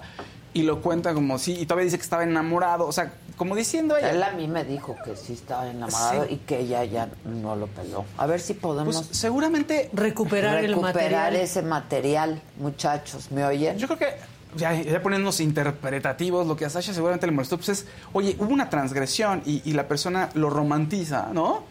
Pues no hay para mí qué, o sea, ¿y yo qué? ¿No? ¿Yo qué? ¿Yo, yo dónde quedo? Creo que fue eso. Entonces la expone y en una situación que es que se genera un halo de romanticismo cuando en los hechos, pues sabemos que es algo terrible. ¿Estás de acuerdo? O sea, pues sí. Son 30 años, él tenía cerca de 30 años, ya 14. Entonces, no, es es muy compleja la situación. Eh, ahora, ahorita ya la vemos todo con mucha mayor claridad. En esa época, pues, ¿cuánta gente no sentía que eso era lo normal? No, pero además ¿No? tenía autorización ella, creo, de su... Bueno, según cuentan. Según yo ya no cuentan, pero igual, pero igual es habría, sí, habría que ver eso de que autorización cómo. Sí, ella dice que no, él dice que sí, pero Que hasta la mandaron fuera. Sí, Para exactamente. que ya no, no tuviera una relación con él. Ahora, creo que él la tiene hasta es muy barata, delicado, fíjate. Es muy Muy delicado, delicado. pero creo que la tiene hasta barata. O sea, es como un acto de Que él humildad. entienda que hizo estupro. Sasha, O sea, es que, eso. que él entienda que te diga, es que estaba enamorado. Ya ¿No entiendes que es una menor de edad? Claro. O sea, pero Estás además menor de de una 15 niña de años. salir O sea, y ofrecer una disculpa, pública, ¿no? Este, si hubo un daño, si ella dice que hubo un daño moral, hubo un daño moral, caramba, ¿no? Pues sí. Y, y que pague pues lo que pague. Eso, de un acto de humildad de, oye, a lo mejor sí esto no es como yo lo pensaba, ¿no? Claro. Este, hay una, el tema del poder. Piensa como depredador, así de fácil. O sea, él dice, no, pues yo no hice nada mal, éramos dos personas am- en- enamoradas. No, güey, eras un adulto de Con 40 una años con una niña. Sí. No llegaba Pero ni a los estábamos enamorados, dice. Pues no. Fíjate que eso de la... Es que la, esa, Es esa- un depredador que llegó y lastimó a una familia entera, porque también lo platica Sasha, que su mamá llega un momento en el que... Y su o sea, padrastro. ajá. Sí. Sasha lo comunicó perfecto. Perfecto. Fue Claro. impecable lo que hizo. fue Sí, impecable, sí, sí. la verdad. No, y además ella, fíjate que en un principio, ¿te acuerdas que había dicho, ya no voy a hablar del tema, ya? Y él siguió todavía. Y fue cuando se encabronó. Sí. Dijo, no, pues espérate. A ver. Porque yo hasta busqué a Sasha para entrevistarla y no quería ya hablar del tema. Claro. ¿no? Este, porque seguramente le duele. Sí. Seguramente le duele, Claro. ¿no? O sea, que la parte que él te diga, es que ya, ya, ya lo había aceptado su mamá. No, si escuchas a Sasha, es- dice muy claro. La mamá termina diciendo, o pierdo a mi hija para toda la vida, o me muerdo un huevo y, y medio trato de estar ahí apoyando de la Sí. manera en que se Qué pueda. bonita expresión, Daniel. Me muerdo un huevo. Pues Pues, sí. sí. José Liu dice, buen martes, son unos fregones. Ana Cristina Argüelles puede ser. Ana Cristina, gracias. Bueno, ese es el chisme de Luis Leya. Chismes, chismes. Ahora, algo diferente, Ay, como puro depredación, pura depredación, Pura hemos depredación. hablado. Oye, la otra depredación, vamos a mencionar. ¿Quieres mencionar algo o, o mejor? ¿De Verónica? Sí, o mejor- Sí, yo Hay quiero una naranjita de mencionar- Fabiola Ramírez. Ah, pues interrúmpeme. Queremos el chisme completo, por favor, Maca. Mis respetos. Lástima de gente culta tan prepotente y abusiva. Hablando de educación, se darán cuenta de mi redacción, perdón, pero por desgracia hay mucha gente así. Pues sí, es cierto. Este, de Vero, nada más agradecerle que me mencionó en uno de sus tweets y nada, pues hacerle la invitación a que, a que platiquemos y riamos juntas, ¿no? Porque Ve a Acapulco. Pues sí, dijo, pobre Adela, este, ya la traen de bajada con eso de que ya se va a morir. Y creo que alguien dijo algo de eso de Verónica, no Que tiene un problema este, que, se- que ha venido Un deteriorándose verdecito, por la Catina depresión. Esparza, para el venenito de la señora de la casa. Luego Martín Adrián, otro verdecito. Para bajar la tensión, interrumpan a Fausto. Abrazos a la banda, en especial a Casarín. Qué pelado tan guapo, gracias. Hasta me interesan los deportes por él. Qué bien. Eso. Amarillito de Jorge Tabiego. Maca, debiste denunciar para Sí. evitar que Sergio Zurita haga lo mismo Aquí. a otra mujer. Por otro lado, me solidarizo contigo y te felicito por tener el valor de compartir esa malísima experiencia. Pues sí, son cosas que pasan cuando estás muy chiquita Exacto, y, y no tonta, y no sabes cómo reaccionar. ni sabes qué pasó y no sabes si fue tu culpa en realidad. Así de mal están las cosas. Y, y aquí tienen una, o sea, aquí me están diciendo un- que cuál es mi postura. O sea, independientemente que hable de Sergio o no hable de Sergio, que, lo- que cuál es mi postura y creo que tienen razón. O sea, creo que sí se pasó. O sea, creo que estuvo muy mal. O sea, pésimo. Y me dicen, ¿cuál es tu postura? Pues estoy con Maca. Relación en a relación a, lo Maca, de Maca. Hemos claro. seguido teniendo una no, amistad, es una Fausto y yo, a acosadora, partir de eso. O sea, ¿Cómo? sí. Un verdecito de Alea. O sea, sí, sí Sergio estuvo era mega grosero ¿sabes? en Dispara Margot Dispara. Con Fausto y Callis. Ahora está demostrando que son grandes. Fausto, todo el apoyo a la mesa. Eso, ¿viste? Qué bonito sí, es sí, estar sí. en esta mesa. ¿Ves qué bonito es que te interrumpan? No, Libre de acoso y sexual y laboral. A ver, aquí tenemos, ya, ahorita pasamos a la otra, lo de Vero. Luis de Llano, lo que me dijo en ese programa, que fue, per- fue la entrevista fue antes que la que le dio a Jordi. Y conmigo dijo esto. Puedes tener diferentes invitados cada semana. Ya estamos. Ya Ya, lo- estamos. ya se Ya armó. estamos. Ya se armó en el teatro. Oye, a ver, ¿tú anduviste con Sasha? No, eso es un, eso es un mito que me decir la neta, trabajé con ella 18 años casi. O sea, ¿Cómo que anduviste? Yo le hice su carrera, le hice sus discos, hice todo rollo. O sea, ¿se dieron sus besos? No, les voy a decir la verdad. Yo fui, yo tuve un romance y me mandó a la goma a las dos semanas. Oh. O sea, es la, la verdad de la verdad es que a las dos semanas. Entonces me dediqué a producirle su disco. Y yo creo que lo difícil es convivir con una persona que tienes que marcar tu límite hasta dónde vas a estar. Y entonces de ahí le produje su primer disco, su segundo disco, su tercer disco. Lo metí en la primera novela. Más que alcanzaron estrella con Ricky Martin. O Ya sea, cuando no había onda. no, pues es que mientras hay onda no puedes andar, andar con una persona, no puedes porque va a ser un conflicto constante. Yo creo que es lo que mira, el amor es un virus, Adela. Cuando te enamoras te enfermas, te duele el estómago, te duele el corazón y luego te infectas, se llama celos. Y te pones bien pendejo. Y luego a los ocho meses dices, a los ocho meses dices. Yo ahí pensé que, pues como me dijo durante 18 años, pensé que había sido en algún momento donde Sasha ya era mayor de, De edad. No claro. cuando era chiquita. No cuando era chiquita. No, porque ahí en este momento hasta parece todo coherente y toda una situación como medio normal. No, de Ahí- entrada lo, lo niega. sí, Lo la niega, primera la vez- lo niega. Y luego con Jordi, que no sé si podamos pasar, no podemos No creo. pasar, pero con Jordi se explaya y se entonces explaya. dice tenía 14 y entonces empieza a, a decir todo y quien la relatoría que tiene pues dices oye creo que estuvo pésimo ahí Lucía Schrader, verdecito. Lo sigo desde que comenzó la saga. Soy total admiradora de, Mi- de Micha desde siempre. Un abrazo con mucho cariño. Muchas Sí, gracias. Sí, pero está cañón porque primero te lo niega inmediatamente y luego lo- Sí, le dice, que ya, no la neta. posible, que un romance tenía de que semanas. marcar el límite y yo, pues, cuando me está platicando durante 18 años de produje, yo dije, pues quizá en algún momento, pero no cuando ella era una niña, ¿no? De Claro. Era una niña puberta, era una puberta. Una niñita de 14 años, ni desarrollada estás. La conoció chiquitita. Pero bueno, yo, yo lo que pensé es que, porque la gente lo decía en el chat, entonces yo pensé que era cuando pues era mayor Sasha, ¿no? Pues sí, porque o sea, fue tanto el tiempo de Timbiriche. ¿eh? 18 ¿no? años. Sí. claro. Claro. Sí, ahí no, ahí, ahí se ve, te digo, hasta coherente y todo. Ah, bueno, ok, pasó y ya, ¿no? Pero en lo de Jordi sí fue, vámonos con todo. Y ahí es, dice, oye, ¿qué está confesando? Claro.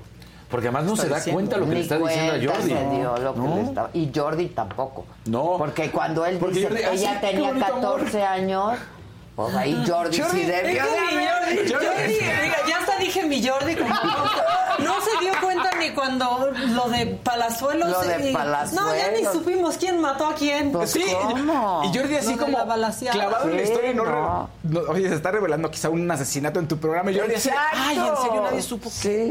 Y lo de Sasha también, porque También. ahí sí dice tenía 14 años.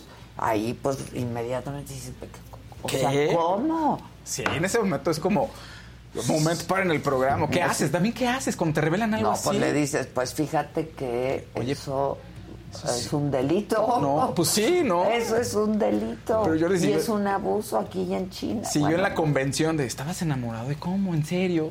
No, amigo, casi, casi, ¿no? Entonces fue como muy raro, muy desconcertante, pero bueno. En fin. Verdecito de Montserrat Pérez Bonfil. Maca, te admiro por tener la valentía de confrontar a Sergio. Me pregunto cuántas mujeres no han podido decirle que no. Mi Faust, te amo. Abrazos tú. Monse. Es mi, es mi Monse, esa sí es mi Y Monse. Fabiola Ramírez. Monse. Y Otro Fabiola. verdecito.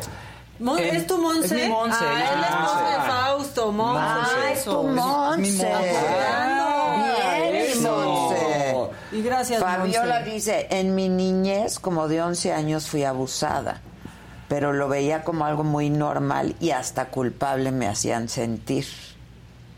Hoy en día me he dado cuenta que era abuso, sí, por supuesto. Marce Torres, que Fausto diga la versión que le dijeron. Maca, con todo gusto, te apoyo legalmente. Ahora te admiro Gracias, más. Marce. No, ya, Mira, no es necesario. O sea, en serio, Y que tu fue porque versión ya, preguntaron. ya, ya también, pues, ya, no es chisme de lavadero. Pues no, porque si no, entonces- entonces Pero es que dijo- yo nunca entendí que por qué no le iba a gustar a Fau- al hombre ese Que trabajara que Fausto trabajara aquí. Fausto aquí, pero pensé que por mí, pero no, ya vi que eso nunca me lo habías platicado. Pues no, pero de verdad pasó hace muchos años y lo eché en el bote de la basura donde pienso que debe estar Pues el cambio. Katina Esparza, un verdecito. Besototes para todos y especialmente a Super Faust. Gracias. Katina. Bueno, entonces. bueno, ¿qué, ¿qué pasó? A ver. A la Vero, yo te invito, La Vero. Vero. Ay, me Sí. asusté. dije, Ay, ¿qué va a sí. Yo pensé en lo mismo. Pues saben que también. Que sería típico de mí. Sí, sí, sí. No, lo del Avero yo te invito. Es que no sé por qué pusieron eso, por qué fue tendencia o no sé qué, pero me arrobó en un tuit, entonces... Hay un escándalo ahí fuerte, pero creo que, creo que, o sea, siento que es, Un amarillito es- es un poco de arquitecto delicado. Guadalupe Torres. Muy bien, sí. Te salvó la María. Qué bien estas donaciones hoy. Maca, te abrazo. Siento que mientras contabas, a todos nos iba cayendo el 20. Qué grave lo que pasó. Todos unos chingones. Adela, te amé en la conferencia de líderes en Guadalajara. Muchas gracias, muchísimas gracias. Yo creo que no debemos de darle mucho Yo creo que no. espacio a eso, o sea, la Vero... O que ya ella te- déjenla en paz, ¿no? O que ella te diga, ¿no? Que platique, o que... No sé, si otra cosa, quiere, ¿no? y si no, nada más nos reímos juntas, como antes hacíamos. Así es. A ver, ¿quién aguanta más? Una, dos, Tú también tienes tres. Ahí llegué. Este es post-COVID. Sí, es post-COVID. Es post-COVID. Ay, oye, Ringo Starr, por Ah, sí cierto. tiene. Tiene COVID. COVID, que no era, dijo él, dijeron, tiene una, un problema en la voz, no puede cantar. Y pues vamos, pues, vamos a ver qué onda. Y resulta que dio positivo a COVID. Pero que es leve, son síntomas leves que hay Ringo para rato. Ah, pero sí se suspendió la gira. Azulito de Rosa Emma Torres. Terrazas, perdón. Sí, perfecto. Gracias, Rosa Emma. Todo perfecto. Oigan, y a ver, te- Ramstein, eso está, de- está chistoso, está bonito, es un momento bonito. Uno de los guitarristas de, Ram, de Ramsey, bueno, Verdecito de Marta Gallar. Bien, Maca. Qué bueno que ya lo expusiste. Y Rosita de Adriana Sosa. Te amo, Maca. Con todo gusto te ayudo a levantar a alguien. No, espérate, espérate. No. No, pero ¿saben qué? Háganlo, porque no les tiene que dar pena a ustedes, les tiene que dar pena a ellos. A ellos, Entonces ya claro. empodérense. Sí. Y luego... Resulta que eh, habían dicho, se había hecho primero una campaña importante para que no aventaran doctores, doctores Simi al show de Ramstein porque se iban a Pero enojar. se puso a tocar en el zócalo. Se puso a tocar en el zócalo. Está contentísimo el Está guitarrista. padrísimo lo que hizo, Sí, ¿eh? mira, ahí está. Bajó como hijo de vecino y como su amplificador y su guitarra. Sí. Y estuvo tocando en el zócalo. Y no se ve anillo de seguridad ni nada, ¿eh? No, no, no. Amarillito. Qué padre. Pero qué padre momento. Oye, ¿no ¿eh? le aventaron Doctor Simis al final? No, aquí no, pero en el show de ayer sí. Perdón, en el de antier me parece. En el de antier y lo toma y se lo pone en el talí de la guitarra, que es la correa que agarra la guitarra. fíjense. Entonces se lo pone ahí el doctor Simi, todo el mundo es feliz y entonces ya no, no se enojó Ramsey, va a volver a venir a México, no pasó nada. Hoy tienen un Amarillito concierto. de Judith Gutiérrez. Saludos a todos desde Palm Springs, California. A ver qué día se dan una paseadita por estos lugares. Ay, Besitos si a todos. quisiésemos. Sí, sí quisiésemos. Oigan, en el Yo no soy su Monse, pero puedo ser su judicista. Ah, muy bien, Judith. Bien. Oigan, en el link que les mandé había un video de, de Rosalía, es que también es un momento chistoso. Pone un tweet, estaba viendo el Twitter ayer en la tarde. Oigan, si van a aventar cosas al escenario, pues no las, no las avienten o avientenlas donde. Mira, mira, fíjate. No, es que sí, también. Horas, ¿qué Ah, pasó? le dio en la Le aventaron todo un El Sí. brócoli. Brócoli. Todo un brócoli. Dicen su, oigan, no avienten cosas al escenario. Y si las avientan, pues donde no esté yo. Claro. en mayúsculas todo, o sea, se ve que se había enojado, pero ve. Ahora. Híjole, pues es que sí le da. Imagínate que hubiesen sido rosas Claro. con Con espinas. espinas. Sí. Pues sí. No, bueno. Pero me gusta mucho cómo comunica la Rosalía, porque dice, y si sois tan motomamis, aviéntenlo, pero Exacto. del otro lado Pues del sí. escenario. Oye, tú, tú me dijiste, tú fuiste a ver este concierto y me dijiste que Me te encantó. gustó mucho. Toda una instalación parece. Ajá. No le entendí nada. Pero- a la Rosalía, pero me encanta. Ok. La que sigue, por favor. ¿Qué más? Ah, pues están pidiendo que hablaras del Rosalía, pero ya. ¿Es todo? Le tenemos, se murió David Huerta, el poeta David Sí, Huerta. caray. 72 años. ¿No tan mayor? No, oye, No. eso desconcierta siempre, ¿no? Sí. A mí me saca de onda. Sí. No tan mayor. Y bueno, había ganado el premio... Poeta, maestro de poesía. Sí, exactamente. Pueden leer, a ver, de los...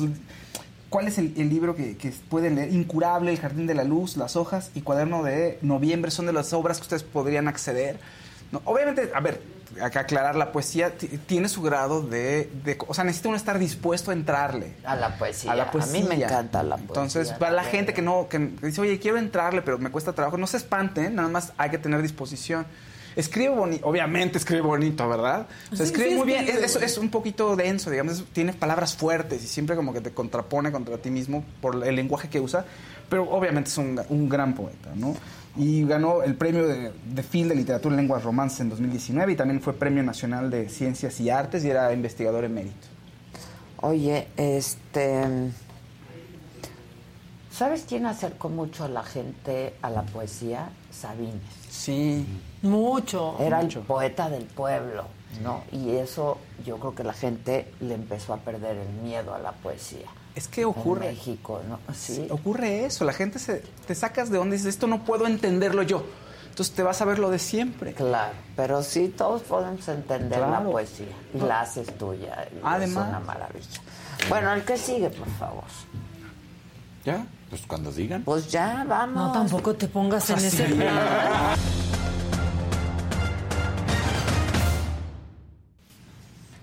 Azulito de Google. Azulito de Google.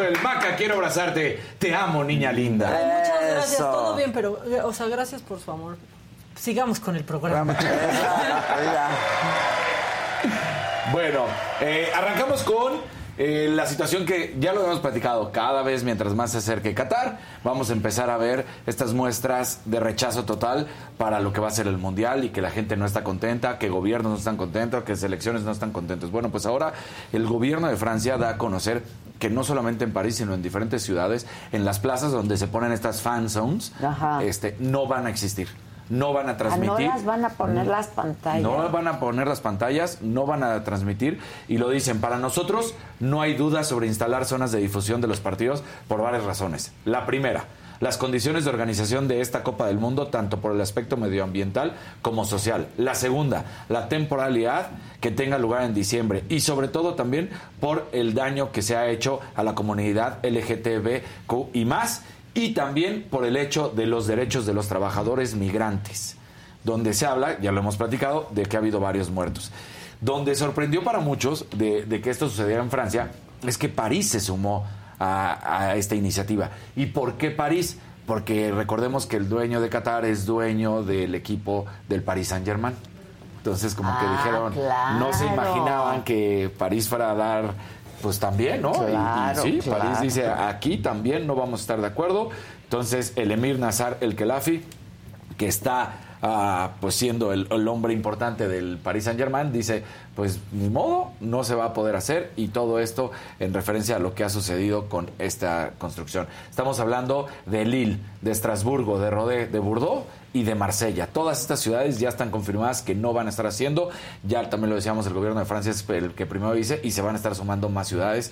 Así que vamos a ver en qué termina, pero sí sigue siendo una cuestión de rechazo absoluto para este Mundial de Qatar.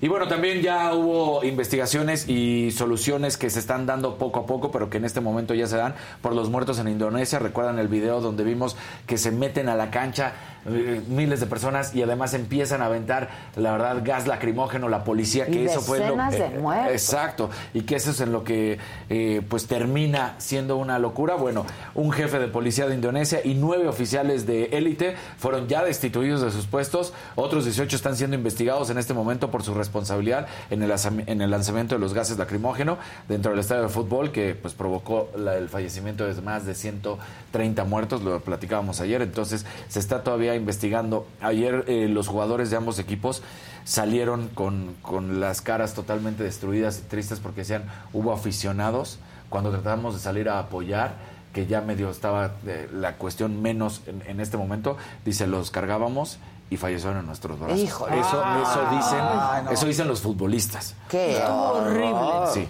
La verdad es que sí, eh, brutal, brutal esto. Verde. Ah, Susan dígale. Eso, ahora- Karin, por el gusto de chingar, para fa- no, no es cierto, por el gusto de chingar, dice saludos a todos, gracias por alegrar la mañana. Eso. Sí. Susan Pech. Oye, y- Marta Godínez. Un dólar. Dinero. Un dólar. 99. no importa cuánto, No, agradecemos. chiste es que el color. Eso. Que Muy bien. Que haya Bien. colorcillos. Exacto. Eh, bueno, esto sí está verdaderamente macabrón lo que está sucediendo en Estados Unidos. ¿Recuerdas que hace un tiempo habíamos platicado que en el fútbol femenil de, de colegial había habido unas denuncias en contra de unas personas que decían que, el- bueno, unas futbolistas decían que habían sido acosadas y abusadas sexualmente. Se hace una investigación de manera independiente sobre estos escándalos que, que estallaron en la Liga Nacional Femenina de Martín Fútbol. J.T., disculpa. que qué guapo el de portero. Hombre, muchas gracias. hombre. Está bien bonito su carita. Sí, Su muy barba cerrada. Ay, gracias. Y entonces. Bueno, pues ahí te va. Eh, el abuso en la Liga Femenina de Fútbol tienes raíces en una cultura, es lo que investigan y, y dan estas declaraciones ayer y dicen tiene una cultura más profunda en el fútbol femenino, comenzando en las ligas juveniles que normaliza el entrenamiento verbalmente abusivo y desdibuja los límites entre entrenadoras y jugadores. Es lo que decía el- en ese momento la exfiscal general interina de Estados Unidos, Sally Yates.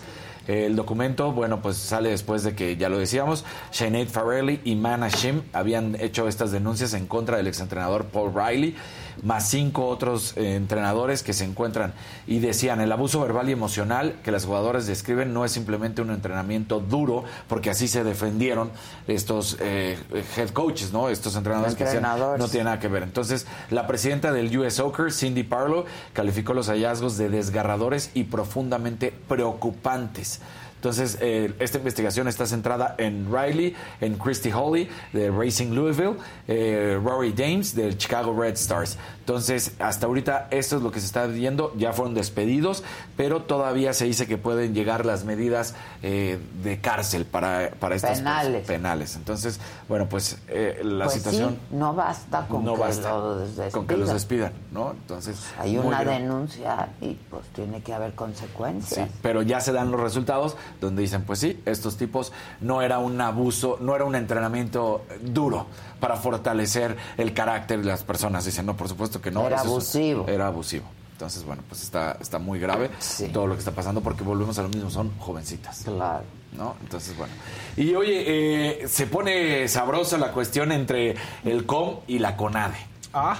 ¿Ahora qué? ¿Ahora qué pasó? Pues, este, a ver, ¿se acuerdan que habíamos platicado de que querían unas Olimpiadas y todos dijimos, no, espérense, unas cosas.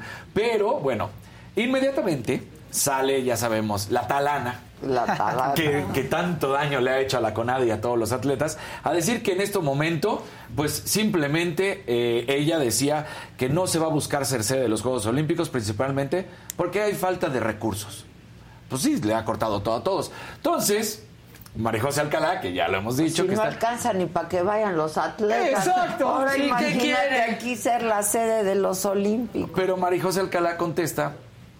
Pues. Es ella. Exacto. Y pone y cuelga un video, aquí está en, en sus redes, y este es el video de María José Alcalá. Ah, bien. Mucho desconcierto. Ah, ah, No, ok. ay, ¿Qué impuesto nos pondrían nuevos? Si con los juegos del 68 nos llegó La la, tenencia. tenencia. La Ahora, ¿qué tenencia nos que iba a durar un año. Sí. Un año. Y ahí andan haciendo la trampa que si Morelos, que Sí, si puede. sí, ya sí. ni Sí. se puede, ¿eh? nada más para que sepa. Exacto.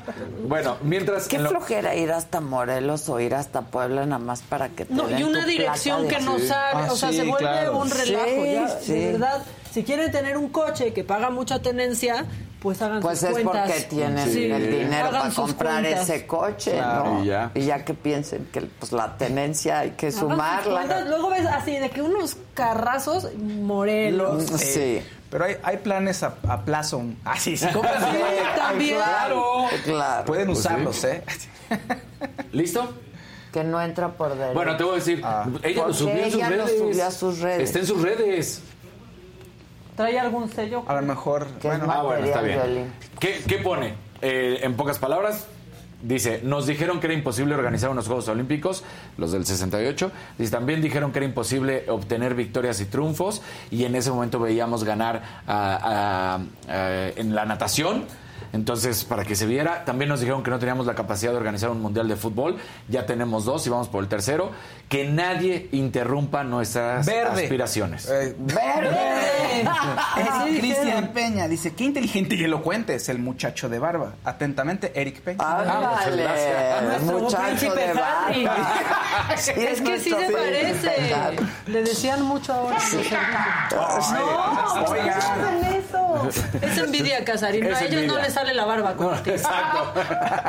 Y entonces, Entonces, termina diciendo que nadie interrumpa nuestras aspiraciones, nuestros anhelos. Tenemos la capacidad de hacer realidad la nuestros capacidad sueños. sí, pero México sí se siempre. necesita el recurso. Claro, obviamente, entonces- Y sí hay recorte por todos lados. Oye, pero a pesar Y- de que ahorres, le- luego en los Juegos Olímpicos a las ciudades dicen que queda un déficit por ahí a largo plazo. ¿no? Normalmente, ¿Sí? normalmente siempre es un déficit también con los Hasta en los panamericanos. que venga, claro. quedan estos elefantes blancos porque se construyen que luego pues, no terminan de usarse o los remodelan, cuestiones así. Pero lo que sí es que queda claro que mientras una está interesada en apoyar a los atletas y en buscar un sueño, que sí, hay que ser honestos. No veo cómo pudiera México en estos momentos tener, pero hablemos desde el sueño posible Claro. de tener. La otra, lo único que hace es cortar y cortar y cortar sueños claro. de todos los atletas, ¿no? O sea, porque a todos les dicen no, no y no, hasta los ganadores, como cuando platicamos con Paola Longoria, que por cierto acaba de ganar otro torneo. Ah, te digo, no, no deja de ganar, pero Ana ahí, va, ahí va con todo. Oye, y esta pues nada más para reírnos porque era martes de mantada. Ayer en el partido de la NFL, de la cuarta semana, entre los 49 de San Francisco y los Rams. Bueno, pues resulta que, ya sabes, un tipo de estos que se brinca la cancha, mira. Ah, Es que lo taclean. Es niña, es niña.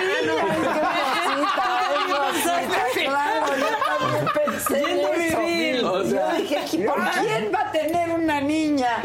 El linebacker, o sea, pero imagínate eso, ¿eh? estás hablando que uno de los linieros ofensivos de- del equipo de los Rams, de Los Ángeles, va y le pega con todo, o sea, trae el equipo, trae casco, sí, ándale. y el otro pues va, o sea, lo taclean. Imagínate lo que es que te tacleen con esa fuerza. Sí. Oye, ¿y qué dijo el, el muchacho? No, Solo pues, soy un Alfredo Adame en el juego de la vida. No, Buscando no, no. un poco de notoriedad. Mira, es niña. ¿Vieron Pero que hicieron sí eso en Brasil? Sí, que contaminaron en la fuente, Contaminaron la, todo, un toda río. una sí, cascada. una No. cascada. Por aventar su gender reveal. Sí. Por cierto, va a ser los niño. químicos. Pero están en la cárcel. Oye, yo lo que estaba viendo fue un gender reveal ayer que me salió en Instagram. en Instagram que pues salió, lo hicieron, ¿no? Y salió rosa. Entonces era niña y cuando nació, ¿qué creen? Niño. Era niño. Pero le gustaba el rosa, Pues por lo menos. pues sí.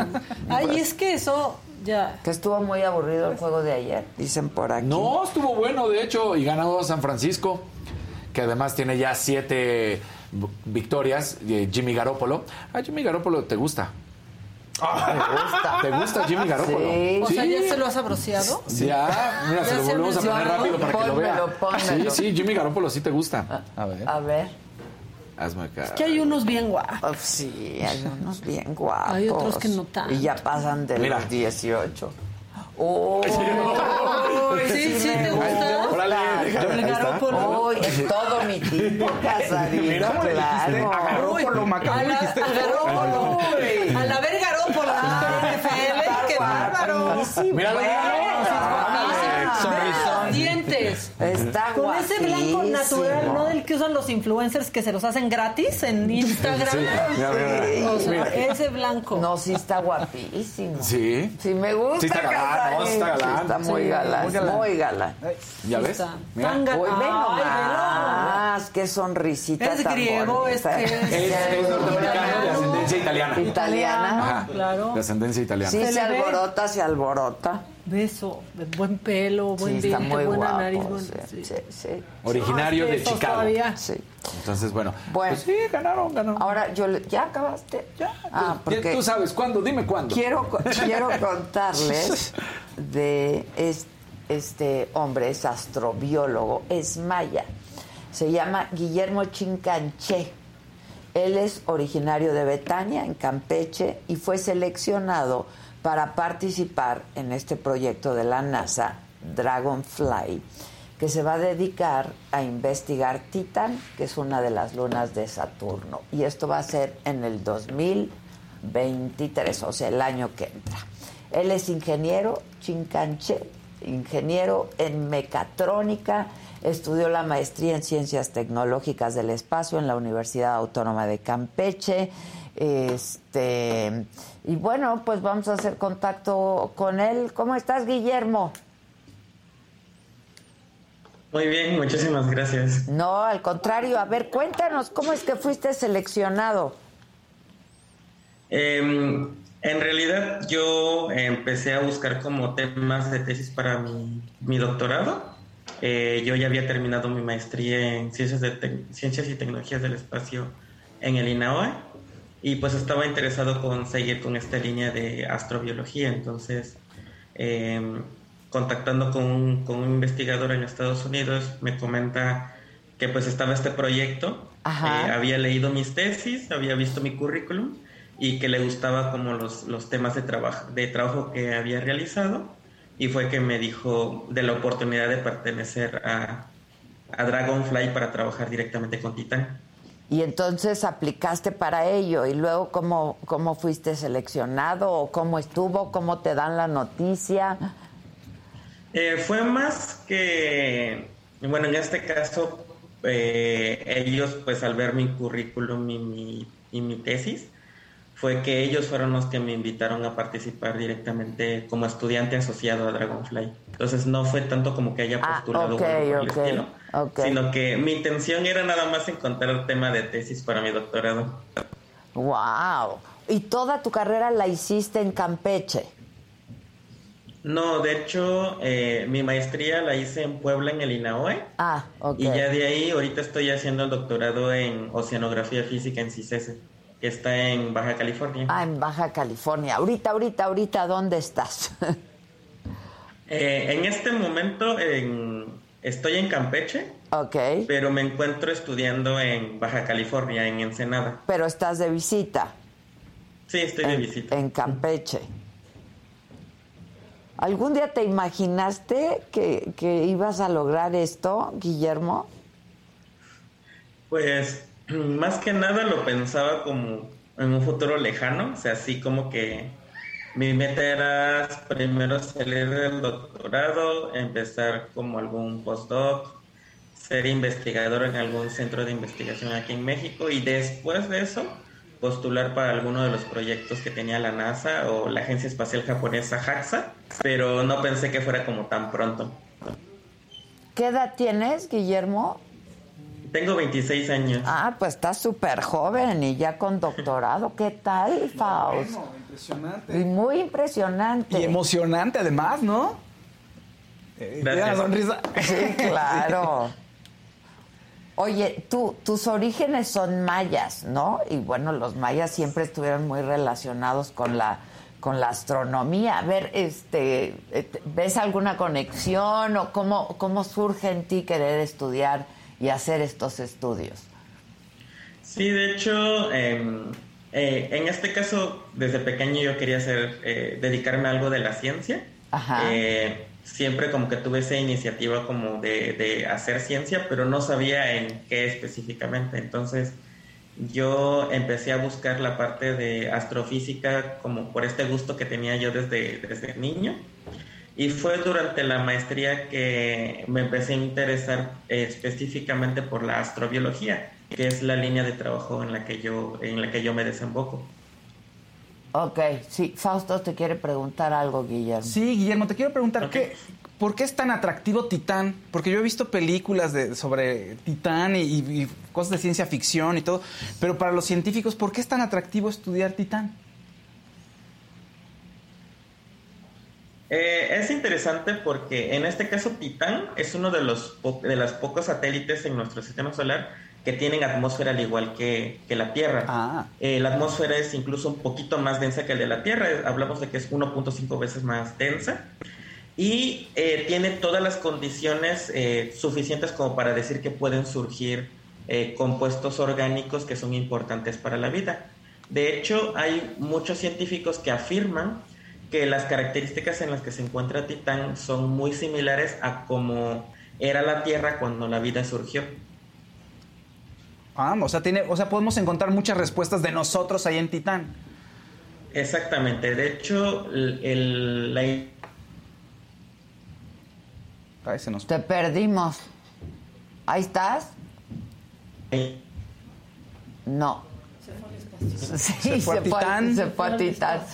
Todavía no es el momento. Guillermo. No.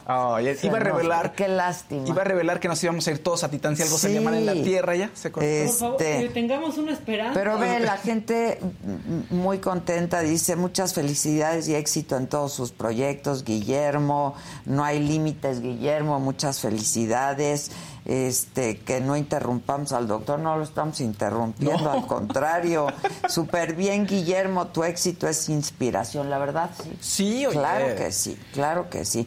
Y creo, por ahí leía yo, que pues había sido víctima de discriminación, ¿no? Por su origen. Claro. Que debiera ser todo lo contrario, todo lo contrario, ¿no?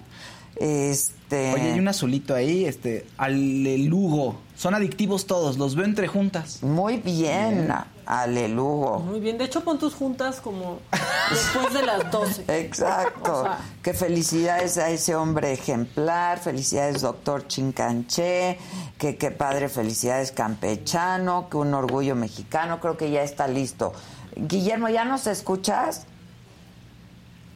Sí, ya los escucho. Ah, ok. Perdón. Este, nos estabas comentando de el interés que representa Titán para la investigación y el conocimiento. Así es, la idea de estudiar Titán con Dragonfly es aportar un poquito más a esa pregunta de cómo fue que surgió la vida aquí en la Tierra y pues se considera como el mejor laboratorio que tenemos actualmente para poder entender los orígenes de la vida en la Tierra.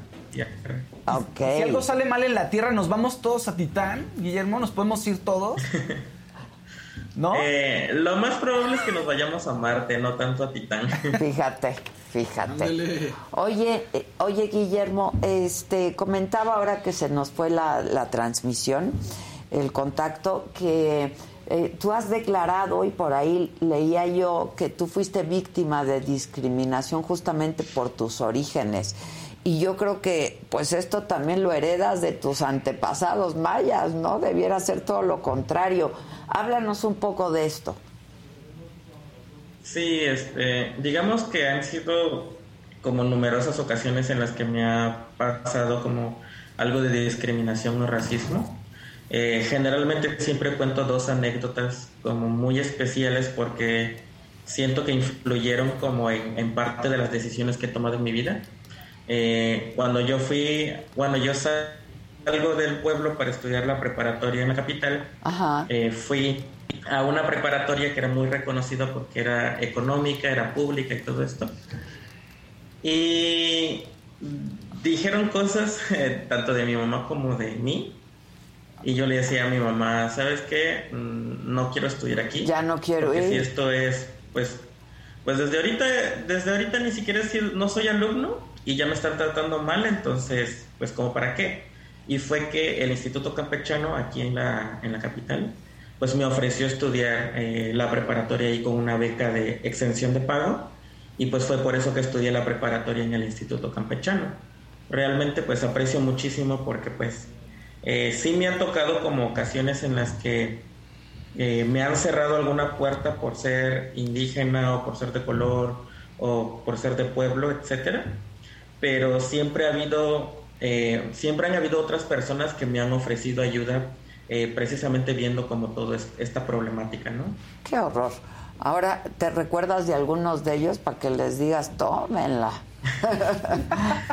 Sí, pero no soy vengativo. Mira, mi- Sí. que no es vengativo. Tú muy bien, tú muy bien. Oye, ¿y qué dijo tu mamá ahora que le dijiste que vas a formar parte de este proyecto eh, de la NASA? ¿Qué dijeron tu, tu familia? Mi familia, mi papá y mi mamá están muy orgullosos, no solamente ellos, sea, mi- mis hermanos, mis primos, mis tías, todos. como Pues la comunidad, Estamos muy ¿no? emocionados.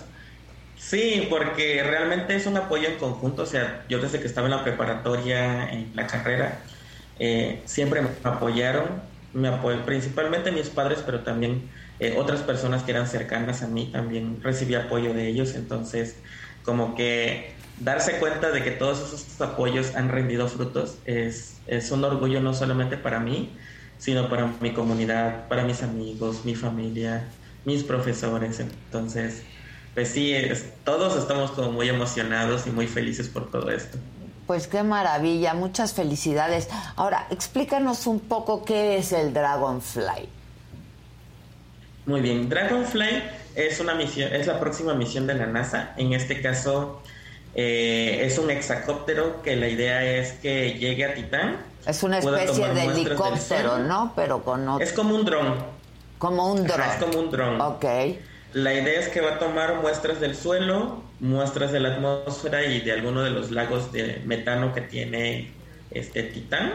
Ajá. Y los va a analizar directamente en un pequeño laboratorio que va a tener integrado. Entonces, de esta forma, podemos detectar moléculas orgánicas complejas para saber un poquito más de la fisicoquímica que existe en este planeta, bueno, en este satélite. O sea, va a traer muestras, digamos.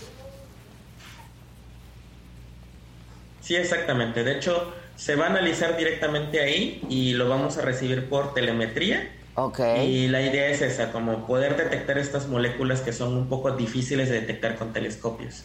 Wow. Y luego estás junto a muchos otros científicos que van a formar parte de este proyecto, ¿no? Sí, exactamente. De hecho, son varios equipos los que están trabajando para Dragonfly. Eh, yo estoy directamente en la parte de meteorología porque me encargo de analizar la capa límite planetaria de, de Titán. Entonces, eh, digamos que el aporte que yo estoy haciendo a, a la parte de Dragonfly es, es analizar un poquito más de la atmósfera de este planeta. Ya. ¿Y te vas a trasladar a algún lado o dónde vas a estar? Sí, ahorita la idea es que eh, eh, creemos que tentativamente en marzo yo me vaya a Boulder, en Colorado. Ok. Y- El Internet de las cosas. Sí. No, pues En inten- Ahí estás, ahí estás. Vamos ahí a estar trabajando con dos supercomputadoras, en este caso, y ya a partir de ello, pues utilizar eh, una supercomputadora de la NASA que se llama Pleiades, Ajá. que se encuentra en el HEC de la NASA. Entonces, eh, el proyecto va a desarrollarse en esta supercomputadora para poder tener los datos más precisos que podamos obtener. Wow. Oye, eh, y esto va a ser en el 2023, pero a principios, Sí, ¿no? Desde marzo eh, estarás por allá. Oye, pues este, estate en contacto con nosotros y danos tus redes. La gente está pidiendo tus redes sociales este, para seguirte y seguramente estarás subiendo información todo este tiempo.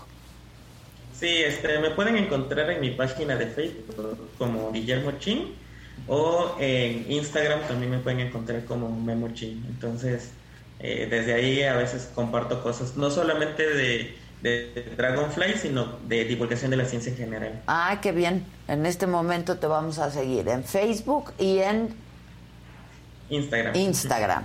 Eh, Es Memo Chin y Guillermo Eh, Chin. Guillermo Chin. Ah, Ya estás, buenísimo. Este, la gente es súper entusiasmada contigo, dice eh, Senia Urich, Sas, bravo Guillermo, y así muchísimos, ¿eh? Que felicidades al doctor. Y seguramente recuerdas gracias. con mucho cariño a algunos de tus maestros también, ¿no? Sí, principalmente eh, a la, a la licenciada Patricia, que fue la directora del Instituto Campechano, porque ella siempre me apoyó en, en todo lo que yo necesitaba.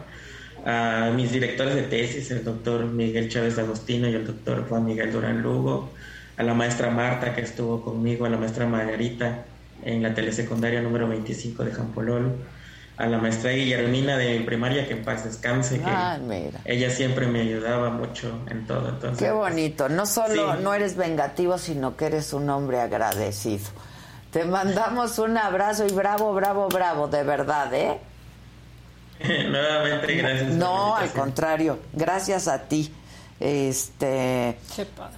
Qué padre. Ellos ¿no? sí hay que presumir. La verdad, ¿eh? Ellos sí hay que presumir. Claro. Este talento es lo que... Pero ve que agradecido, o sea, dice Sí, que recibió claro. apoyo del gobierno cuando quería estudiar en Campeche, en fin. Este, Memo chingón, No sé si ahorita, ¿no? Sí, Pero no. lo que él platicó es que él estableció el contacto. Claro. Entonces, está bien padre. Este. Ya no haya fuga de cerebros, ¿no? Hay una fuga muy grande en nuestro país de Pues, genios, de porque- todo. de deportistas Sí, también, de deportistas porque también. no los de muchos artistas gráficos que se van, tal cual, son mucha gente talentosísima. Y científicos. Científicos, Sí. artistas que incluso en la industria de los videojuegos se van allá. O sea, que se- los ves hacer unos diseños y unos dibujos increíbles. Sí. Y, pero aquí no, no vivirían, no podrían vivir de eso.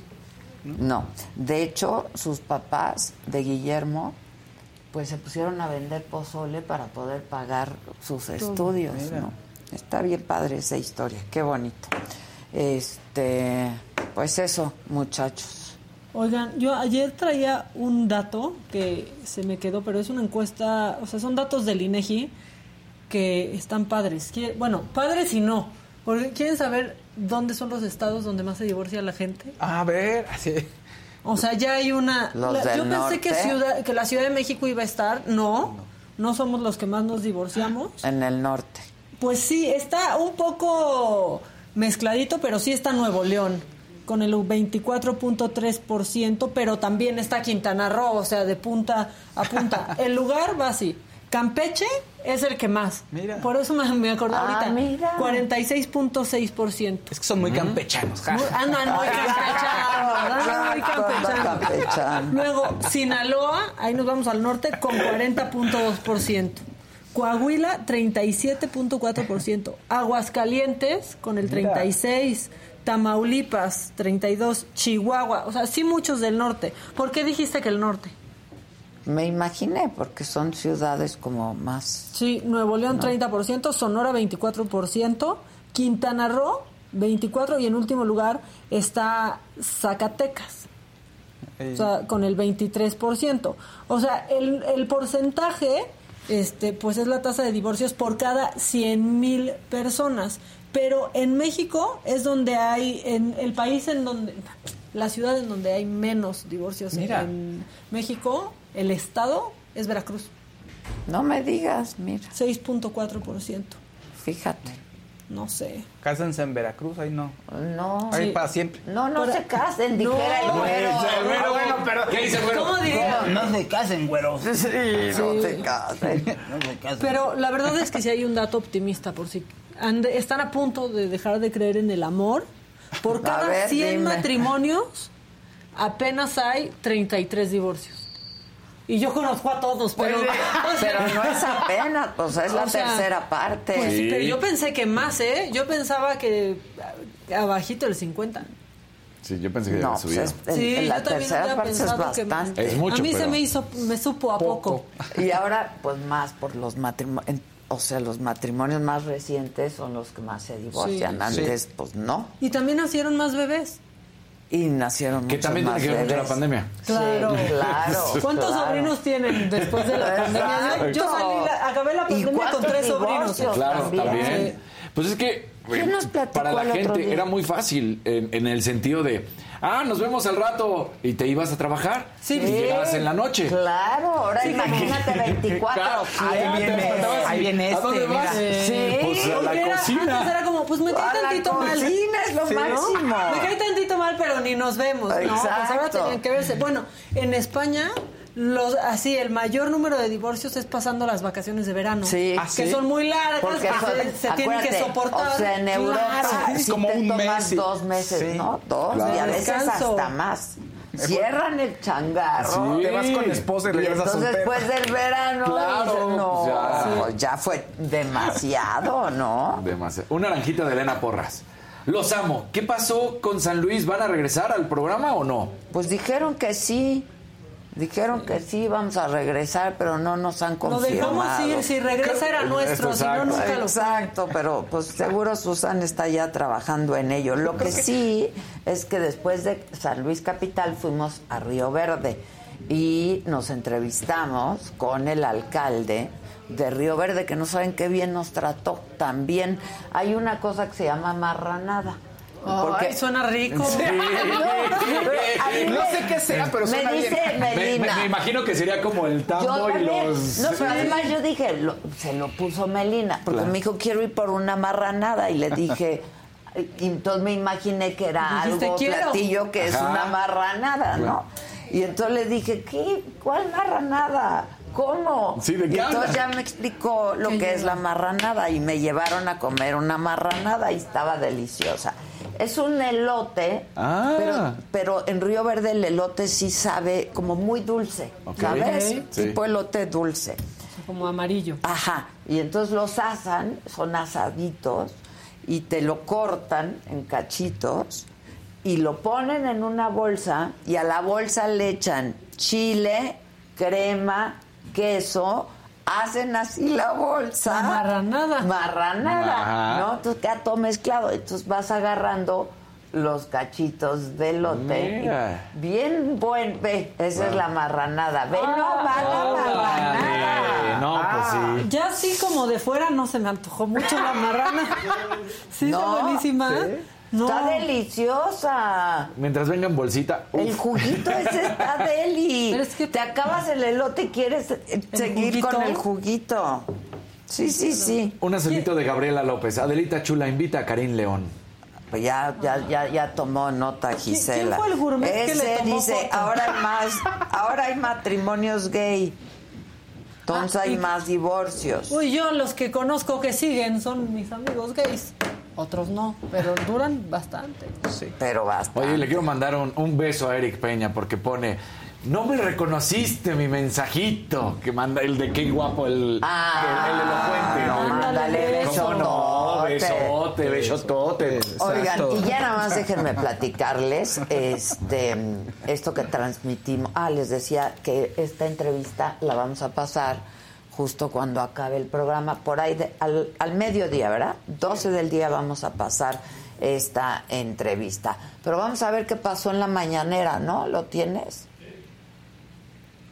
Bueno, resulta que hoy en la mañanera eh, el presidente López Obrador rechazó, pero de manera tajante, que el ejército utilice el software Pegasus, que ayer platicábamos que había periodistas que de hecho ya habían interpuesto una denuncia este, para espiar a periodistas, pero también a opositores, como lo denunció ayer la red en defensa de los derechos digitales. El presidente dijo que la dependencia solo realiza labores de inteligencia contra el crimen organizado y aseguró que quien tenga pruebas de lo contrario que las presente. La reportera les decía, le decía, aquí están las pruebas y de hecho ya se presentaron porque hay una denuncia. Y el presidente decía, no, no, aquí no hacemos eso, no somos como los otros. No es cierto que se espíe a periodistas o a opositores. No somos iguales a los anteriores. No es cierto. Yo hice el compromiso de que nadie iba a ser espiado, ningún opositor. Entonces, si tienen pruebas, que las presenten. He estado eh, leyendo sobre esta denuncia y la verdad no eh, hay elementos, no tendríamos. Bueno, también en la mañanera el director del IMSS, ahí estuvo Zoé Robledo, hoy martes de la salud, y dio a conocer que el 13 de octubre va a llegar a México un nuevo grupo de 84 médicos cubanos de nuevo para sumar hasta este momento 436 especialistas trabajando en 79 municipios de nueve estados de la República. Los 352 médicos y médicas especialistas que vienen de Cuba han sido ubicados en 79 municipios de nueve entidades de- del país. Eh, aquí es importante señalar que han sido sobre todo a regiones y en jurisdicciones sanitarias que tienen niveles de alta o muy alta marginación o en hospitales en donde había vacancias de médicos y médicas especialistas que llevaban muchos años. Había un verdadero eh, velo, eh, no se quería ver, que no había médicos y médicas en diferentes turnos, no solo en los hospitales de los centros, de los centros de las ciudades, sino sobre todo en estas localidades más, más apartadas. Bueno, y también estuvo por ahí la jefa de gobierno en Palacio Nacional, Claudia Sheinbaum, y habló de la rehabilitación de la Terminal 2 eh, del Aeropuerto Internacional Benito Juárez, ojalá, que va a costar 400 millones de pesos. Dijo que va a estar lista en 10 meses, es decir, en agosto del próximo año, y explicó así las afectaciones actuales y las reparaciones que se van a realizar. El suelo tiene hundimientos de 30, 60 centímetros y en otras de 1, 1 metro 20, del 2008 a la fecha. ¿Eso qué provoca? Pues oquedades entre las pilas y el suelo. Después de diversos estudios que se hicieron de cuál era la me el mejor método para resolver el problema que tiene hoy la Terminal 2, pues es mantener un relleno permanente en la zona de las oquedades. Bueno, yo creo que este pues va a estar bien difícil rehabilitar, o sea, ese aeropuerto se está cayendo cada vez las rampas, ¿no? Sí, Son mucho más empinadas, no puedes ni subir. Es una Es mentada. Y está descuidado además. De martes. Sí. Es una, mentada de martes. Y luego llegas, le das el golpe. Eh, Sí, está, Sí. está, está descuidado el. Ilan Katz. Hola. ¿Cómo Ilan. estás, mi querido Ilan? Feliz de estar Ah, sí. aquí. Ustedes. Yo Ah, también, muy feliz. Felices de verte. Yo ayer llegué y fui al baño. Bueno, Ah, no. Del bueno. aeropuerto. No, no, no. El único lugar donde no olía a baño era en el baño. No, sí, porque todo lo demás. sí, sí, horrible. Sí. Si quieres pasar por ahí, casi casi estás vomitando ya. No, Sí, no, sí, sí, ya. terrible. Sí, es Y tiene goteras por todos Ah, sí. lados. Hay jergas mojadas. Hay jergas Sí. siempre No, mojadas. una puerta un día va a haber un accidente. De ver, Sí. estas rampas Sí. que las tienes que subir, o sea, está cañón. Yo siempre creo que, volé me hace voy a poco por el IFA. Sí, les platiqué que volé hace A mí sí me, no sé si lo dijiste al Sí, aire, pero a sí. mí sí me platicaste y que 30 de hiciste muy me poco fue tiempo. Increíble. increíble. No había nadie. Estaba yo solo. Sí, pues, y sí. les dije, voy a decir algo, no es barajas, no, pero está mejor que la 1 y la 2 por mucho. Ah, bueno, sí. by, no. by far. ¿En cuál? En el En el iPhone. Yo tengo ganas Pues de es nuevo. Está requete. ¿A dónde volaste? A Mérida. Iba yo solo. ¿Por Viva. Aerobús o por no, por ¿No Volaris. hiciste el mismo tiempo de la Sí, ciudad? que Mérida. Les voy a decir, hice, Que no, que hice hizo- 56 minutos de puerta ¿Qué? a puerta. O sea, de mi casa en Santa Fe Ajá. al aeropuerto hice 56 minutos. Es muchísimo. Bueno, es Pues, casi lo que haces. Llevo 40 al aeropuerto. Sí, sea, sí, no es nada, tanto más, sí. Pero me pasó lo que nunca me ha pasado en la historia. En vez de retrasarse, se adelantó 20 minutos. No me digas. ¿Y cuántos iban Que en el vuelo? tampoco está bien. Uno. Porque y entonces si alguien va ¿Y con el tiempo... solo? Iba, so- iba una persona o Jet dos privado. atrás y yo adelante. Sí. No, Porque te voy a decir algo, han dicho... gusto. a- a- Pues han- le sale carísimo Sí, volar. porque habían denunciado, no sé si siga, pero habían denunciado, no sé si te acuerdas, que decían que los vuelos que la gente sí había comprado en el AIFA Se los cancelaban. y los mandaban a Ciudad de México. No, no, a mí no me pasó eso. Y de regreso, cuando compré el boleto, lo que estaba comprando en internet, y costaba 9 dólares el boleto más el tubo. Y dije, pues, yo mejor voy por el más caro. Compré el más caro. Un 9.50. El, el más caro me costó, ya, pero compré así, dije, el paquete. Ya, o sea, sí, ya. eh, o sea, el business donde no hay business, ¿no? Compré do- dos mil pesos. Es como volar privado por dos mil pesos. No, no, estaba no. yo solo, solo. Del regreso ya Pero más ¿cuánto gente. lo van a poder sostener Mira, eso? Le sale Sí, muy claro. caro levantar La el avión. turbocina. Sí, sí, no, yo lo que creo es que el aeropuerto se va a ir llenando porque la verdad es que la gente va a ir porque tiene la necesidad de ir y el aeropuerto está muy bien. El aeropuerto realmente está bastante práctico. Está nuevo. Lo va a cobijar Hidalgo también, o sea, la gente de Hidalgo va a empezar a decir... Querétaro "Esta es-. Querétaro. Es el aeropuerto internacional de Hidalgo, de Querétaro. Y, de- y para la gente que vive del poniente, de Interlomas, pues uno hace 30 minutos y hay mucha densidad del Estado de México por ese lado de, de la ciudad, en Atizapán, en, en Naucalpan, pues está muy cerca de toda esa gente, está a 20, 30 minutos. Que Gina. Robert manda saludos, muchachos. Saludos. Saludos, Saludos. saludos, saludos. Norisa Isabel también desde Veracruz, que felicitemos a su hermano que cumple años. Felicidades. Y nada más quiero decir una cosa antes de empezar, porque De estamos la hablando del matrimonio gay. Y yo quiero decir que yo siempre estuve a favor del matrimonio gay, porque todo Para que mundo- vean lo que se siente. Todo el mundo tiene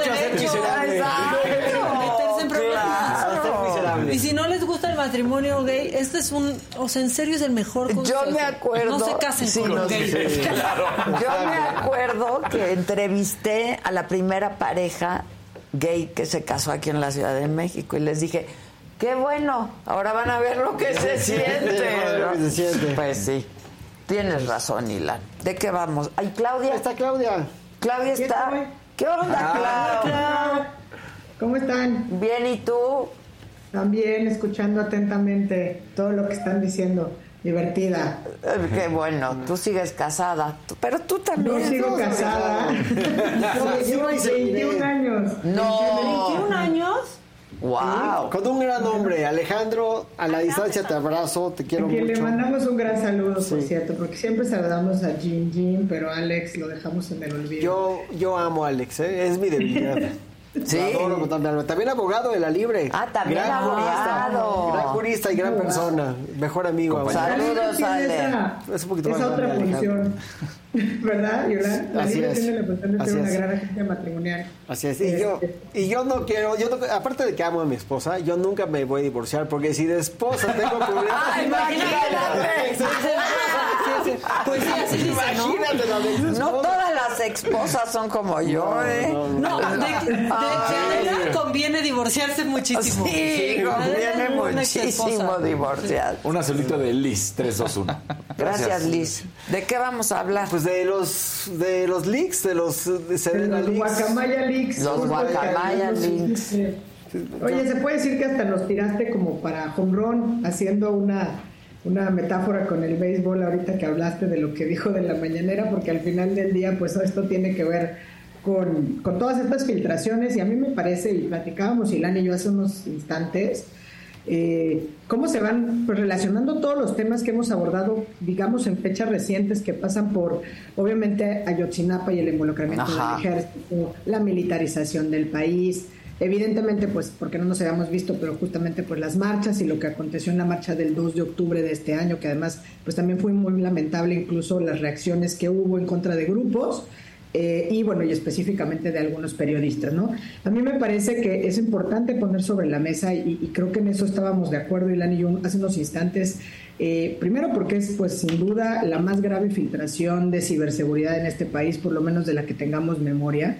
Eh, esta filtración que dicen que alcanzó los 6 terabytes de información, donde van correos electrónicos, archivos adjuntos, fotografías, comunicaciones, intervención de comunicaciones, eh, cómo se sigue y cómo se espía, digamos, a líderes, no solamente de la delincuencia organizada, hay directorios de contactos, cómo se da el seguimiento a personajes de alto nivel, etcétera. O sea, todo esto que está en las filtraciones y que creo que para digamos, poner el eje conductor de esta conversación, diría, primero nos plantea, digamos, de cuerpo entero una terrible radiografía del enorme poder de mando que tiene el ejército en este país, porque están absolutamente en todo. Entonces, eso aunque parece que es una obviedad eh, decir que es una secretaría muy poderosa, pero a mí lo que me parece más grave es que esa secretaría que es sumamente poderosa, que se le está dando más poder bajo el pretexto de la seguridad nacional, ha quedado terriblemente expuesta y sobre todo ha mostrado que también es enormemente vulnerable, digamos, al mismo tiempo que se dan todos estos debates, ¿no? Creo que quisiera dejar eso sobre la mesa porque si no después tenemos que ya que entrar a escoger, digamos, qué área específica de estas filtraciones eh, pues queremos ir abordando o de las cuales queremos ir de- desmenuzando. No sé, Ilan, si quieres seguir sobre esto.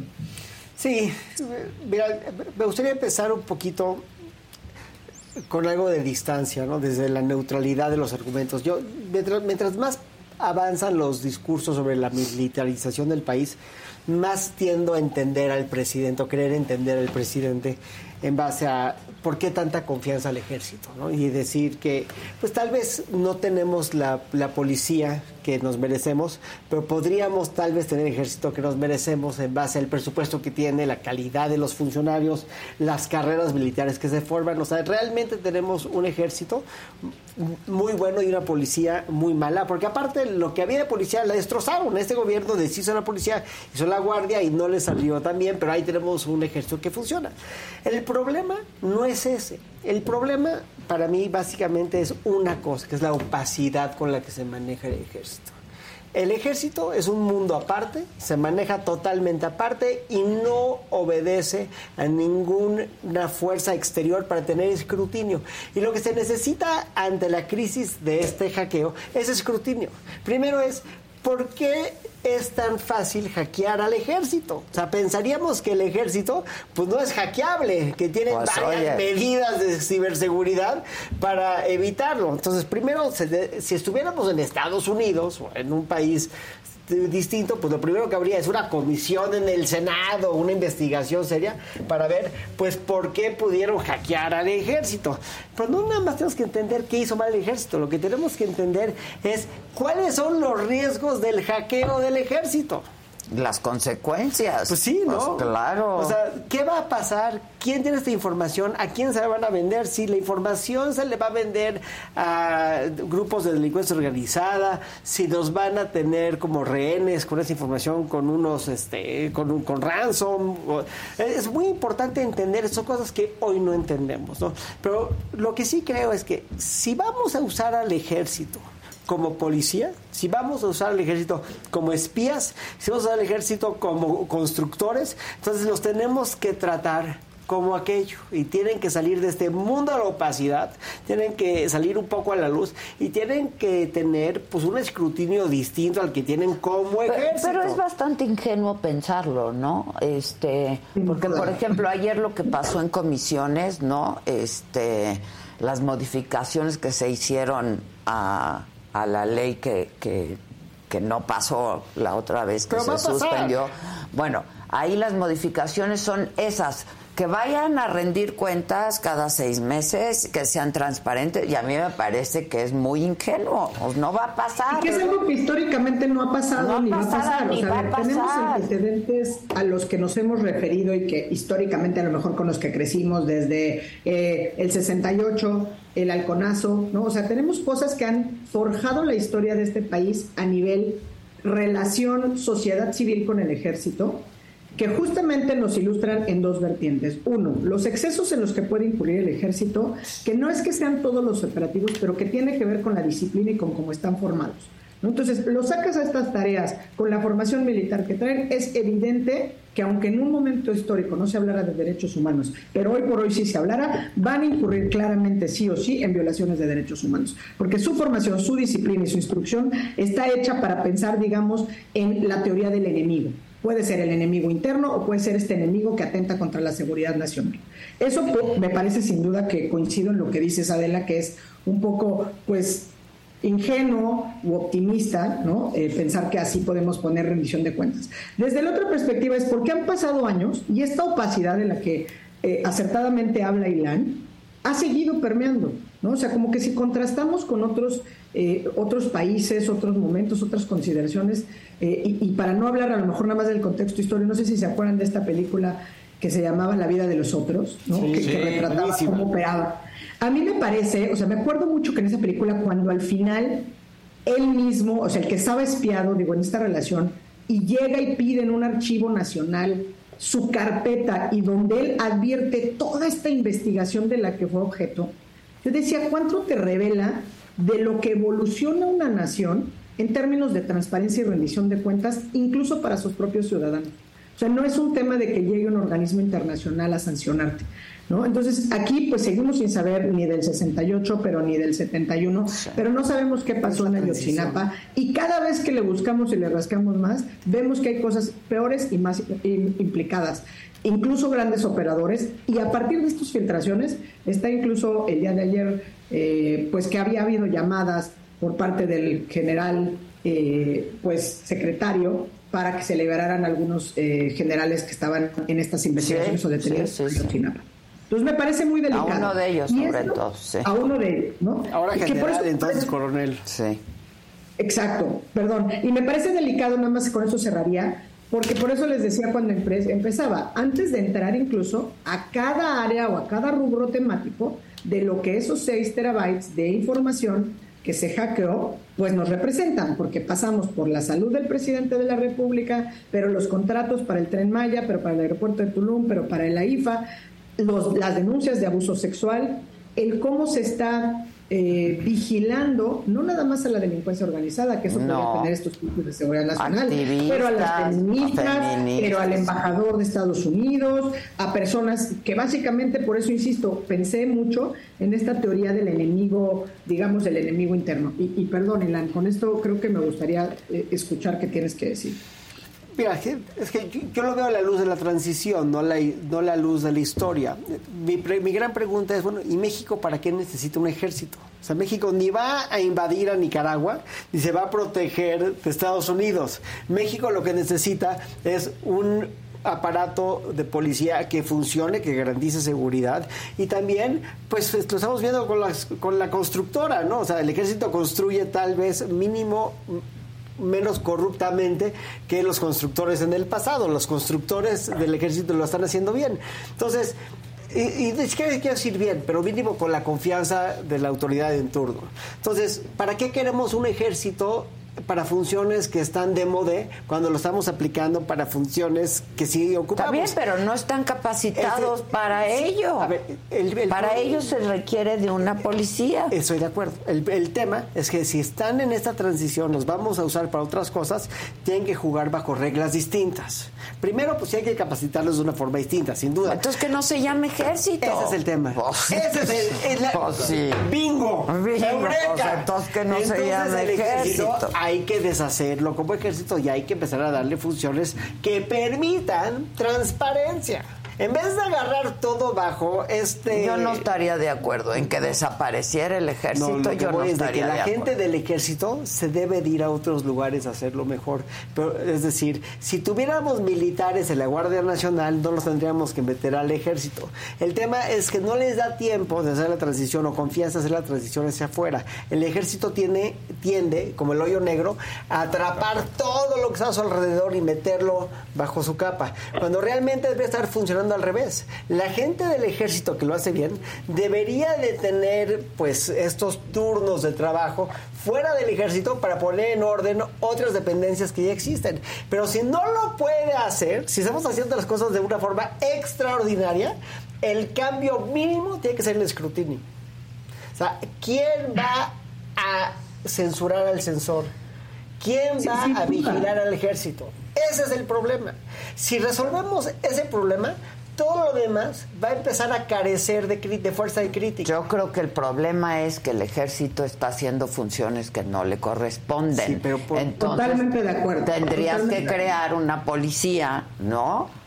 Que haga Pero- esas pero- pero ya la funciones. crearon, lo que pasa es que militarizaron. Los mismos se encargan de un robo, ¿no? Que de el crimen No, organizado. Para empezar, en México no podemos tener varias de policías. tareas. No podemos tener una municipal y después una sí. estatal y después Y una federal. O sea, Bueno, tener eso una tú quieres un mando único. Sí. Exacto. Está No, bien. p- Pero esa es otra cosa distinta a, lo, al- a desaparecer el ejército, a que pasen a pasa hacer otras Hoy tareas. la a- policía se Además hay tareas que. Hoy no hay policía. Sí hay. Eh, se llama la- es la guardia. Lo Sí, que pasa pero- es que se la están dando al ejército. Pero la gran mayoría de la guardia es son elementos militares. Y el problema es quién manda a la guardia.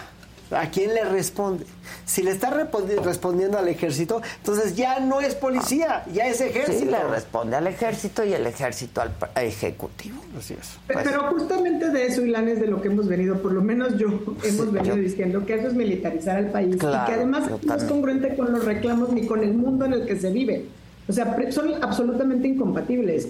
Había tareas que son correspondientes al Estado, al Ejército Mexicano que durante años realizó bien, que tendrían que ver desde las tareas en cuando había emergencias nacionales, inundaciones, terremotos, etcétera. Que eso y además que hacía que el Ejército siempre tuviera digamos, esta buena recepción o calificación. El DN3, que ahí estaban siempre. El DN3, y que se acuerdan cuando hace algunos años empezaron, porque no fue como ahora, porque ahora fue muy lamentable lo que pasó con el, en, el, en el desfile, pero digamos, cuando hubo estas exhibiciones en la plancha del Zócalo para que la ciudadanía se acercara y te enseñaban y a los niños, niñas, les explicaban lo que hacían, cómo se montaba una cocina. Bueno, digo, mandamos al ejército mexicano en el huracán Katrina a montar una cocina desde la capacitación, la capacidad que tenían, la rendición, etcétera. Yo creo que esta parte de la opacidad y la rendición de cuentas es exigible a todas y cada una de las autoridades. pero eso no pasa por decir, ay, sí, vamos a darle más tareas al ejército, pues nos estamos quejando justamente de eso. Y hace rato estaban hablando de un ejemplo muy importante. Están al frente de las aduanas, ¿no? Recientemente. Y las aduanas tienen ahorita un mejor ejemplo de opacidad que acaba de surgir con un acuerdo nuevo donde dice, ah, bueno, ahora que las ciertas empresas pasen como quieran sus puestos. Y de migración, le dieron a la Marina migración. Migración y es una arbitrariedad peor que la que estábamos acostumbrados, ¿no? O sea, llegas y hay ocho, llegas en un vuelo internacional a las cinco de la mañana y hay ocho o diez funcionarios de la Marina parados afuera o del ejército, de la Guardia Nacional o como se llamen, afuera de, migración, ¿no? Antes de que llegues al módulo. Sí. O sea, la verdad es que te sientes todo menos bienvenido a tu propio país. No, no quiero sentir qué es lo que piensan, digamos, los turistas y se nos olvida esta parte de las personas migrantes y de los abusos que también suceden en contra de esas personas. Entonces, esta propuesta de risa a la que bien se y eso menciona Adela hace unos instantes de, que las Fuerzas Armadas vayan a rendir cuenta a través de informes semestrales que tanto los titulares de Sedena sí, es letra muerta ¿cómo lo van a hacer? es letra muerta y no va a frenar la militarización del país es decir tenemos que encontrar esta manera, pero por lo visto ahorita no hay una ruta eh, o no hay un freno hacia esta militarización. Es decir, el presidente y Morena, parte de su estrategia ganadora para llegar al poder fue precisamente regresar al ejército a los cuarteles. Lo dijeron, lo dijo él, pero lo dijo María. Pero ya cambió de opinión. Cambiaron de opinión, se vale, ¿no? Es de sabios. Ahora, el tema es que no nos vengan a decir que eso no es militarizar al país. Lo que están haciendo es militarizarlo, mucho peor que cuando empezó con Felipe Calderón o cuando siguió con, Enrique Peña Nieto. Está peor que la ley de, de, seguridad nacional, esta ley de la Guardia Nacional. Ya nos vieron la cara y nos timaron con que era un mando civil, porque con eso consiguieron acuerdos. Eh, pusieron un general en retiro, ahora nos vuelven a timar tratando de pasar por encima de la Constitución. Evidentemente, además, todos tendrán que rendir cuentas porque ni los diputados ni los senadores están haciendo tampoco su chamba, que es precisamente servir de contrapeso y lograr frenar esta militarización. De nada nos sirve que venga la ONU o que venga todo el mundo a decirnos que esto es la ruta equivocada, precisamente. Y hablando de opacidades, pues el presidente se enferma y no nos dicen o nos mienten porque pues ya no sabemos qué tuvo si tú dices que tuvo covid y ya no sabemos si la angina de pecho decía angina angina la angina, angina. La angina con, pecho. y la enfermo él salió con en Twitter también diciendo que era un tema de seguridad nacional saber el estado de salud claro y con Calderón con Calderón cuando salió lo de Noroña que dijo que era alcohólico él salió también a decir que esa es una enfermedad y tendríamos que saber Claro, y, lo, Y, ahí defendía a Carmen Aristegui. ahí sí. Ahí sí. Totalmente de acuerdo. Se distanciaba. Bueno, pero, pero el tema es la opacidad. Hablando de opacidades, es El, el, no tener transparencia. En, en otro país eso sería un escándalo que el presidente tuvo una crisis cardíaca y no se supo. Y lo mantuvieron como secreto. Eso sería un escándalo. ¿No? Y regresando al tema de la nota, ahora que ahora Loret es el enemigo porque da la nota de los leaks. Bueno, no, pero ya los tiene, pero el Universal, pero el País, pero y el New York Times, pero en cualquier lugar del se mundo se puso abusado Latinos y le dieron la, sí. Y en cualquier lugar del mundo sería nota. Pues no, sé. Pues, Tú sabes mejor que yo. Yo creo que sí. sí, yo creo que sí. Pero, yo creo que sí. Pero Bueno, y además actuó con mucha responsabilidad, ¿no? Que creo que eso vale la pena destacar. O sea, en esta primera, cuando, cuando se en Latinos suben los, los, obviamente los documentos, pues sí testaron, digamos, los nombres de los médicos tratantes, digamos, ciertos datos que creo que pues también habla bien de la labor. Eh, sí, pero tú imagínate lo que falta, Claudia. O sea, imagínate lo que hay. Lo que hay. La punta del iceberg. O sea, cuatro millones de correos, por favor. Los archivos o sea, las conversaciones. Eh, a mí me parece, por eso digo, incluso ahorita que citabas el, país, eh, cada, cada, cada periodista y cada medio que está siguiendo como un hilo, a mí me parece que la labor, por ejemplo, que están haciendo en términos de los abusos sexuales al interior que está haciendo el país, del ejército, es verdaderamente de destacarse, ¿no? O sea, porque justamente como que van desmenuzando. Que no es tarea fácil, o sea, no es tarea fácil, necesitas expertos, necesitas, o sea, un montón de cosas. Pero necesitamos una comisión de análisis para poder medir el, el, riesgo por este tipo de filtraciones. Porque si no, nunca lo vamos a saber y como ciudadanos mexicanos tenemos derecho a saberlo. Oye, Ilan, y que imagínate qué grave eso que estás diciendo me parece súper atinado. Es decir, una comisión de análisis. Ahora, ¿quién lo va a analizar y quién lo va a hacer? ¿Quién la va a crear la famosa comisión? Tendría que ser el Parlamento. desde luego que quién va a revisar la ciberseguridad del ejército pues sí, pues claro. ¿A quién vamos a recurrir? Porque bueno, a ver, está que sí el tema de Pegasus, pero, o sea, digamos, ni siquiera los mails de cuando la era de Trump y los rusos eh, pueden llegar a este caso. En el caso, por ejemplo, de lo del país, el país decía que habían revisado cerca de mil archivos, imagínense revisar mil archivos únicamente donde se registran eh, temas de abusos sexuales que fueron cometidos por cargos superiores a subalternas e incluso a civiles en dos años, o sea, del 2018, perdón, de, 2018 a 2022, o sea, en ese periodo de cuatro años.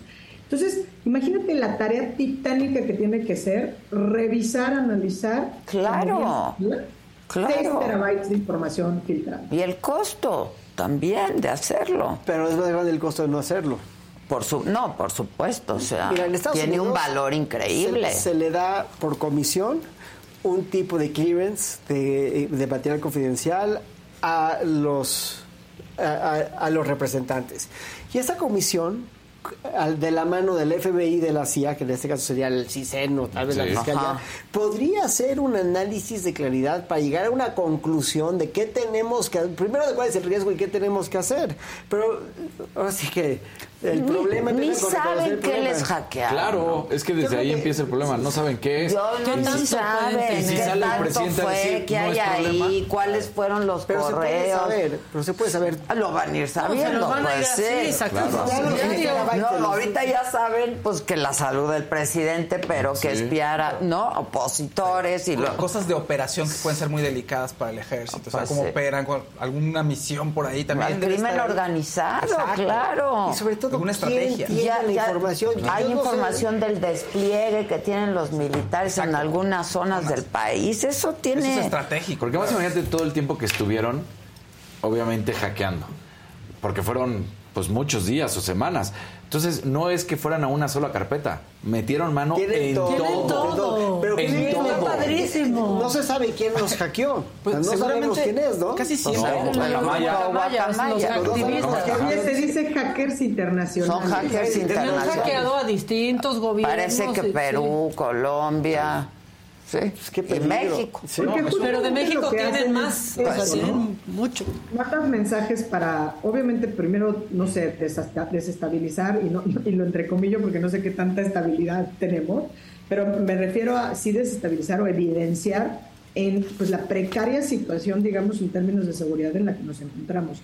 Y todo esto que acaban de anunciar, o sea, es la verdadera condición de salud del presidente, pero los líderes de la delincuencia, hay fotos de quién, en cómo, en qué condiciones. A mí me parece que el tema, por ejemplo, de los directorios de contactos de todas las personas que además son igual personajes de alto nivel que líderes de la delincuencia organizada, el cómo se dan los seguimientos y en eso que destacan hace unos instantes me parece eh, muy importante que es qué operador o qué militar de alto mando, digamos, quién es el encargado de dar estos seguimientos, que creo que también ahí por lo menos hasta donde tuve conocimiento en la primera eh, ocasión que se habló de esto, también se guardaron, se resguardaron los nombres de estos militares pero al final es que si hubo un hackeo están a disposición de quién. Y esos datos sensibles como nombres y apellidos de, de militares que han participado en operativos de alta seguridad los vuelve todavía todavía más vulnerables y eso me parece que también es muy delicado. Muy porque están haciendo esas labores comprometidas de seguridad y pues están expuestos a, a ver a quién o frente a quién ¿no? ¿Se acuerdan del abogado Jesús, bueno, abogado entre comillas, Sí, Jesús Alcocer. Hernández Alcocer, el Dicen que falleció. Sí, Sí. que murió, en- pues que lo encontraron muerto en su celda Sí. esta mañana. El, Hace cuatro el días. asesino de su esposa, Irma Lidia, la cantante, este, todavía no saben, van a estar dando información, no saben de qué murió. Solamente para actuali- actualizarles la información. En fin, pues así las cosas.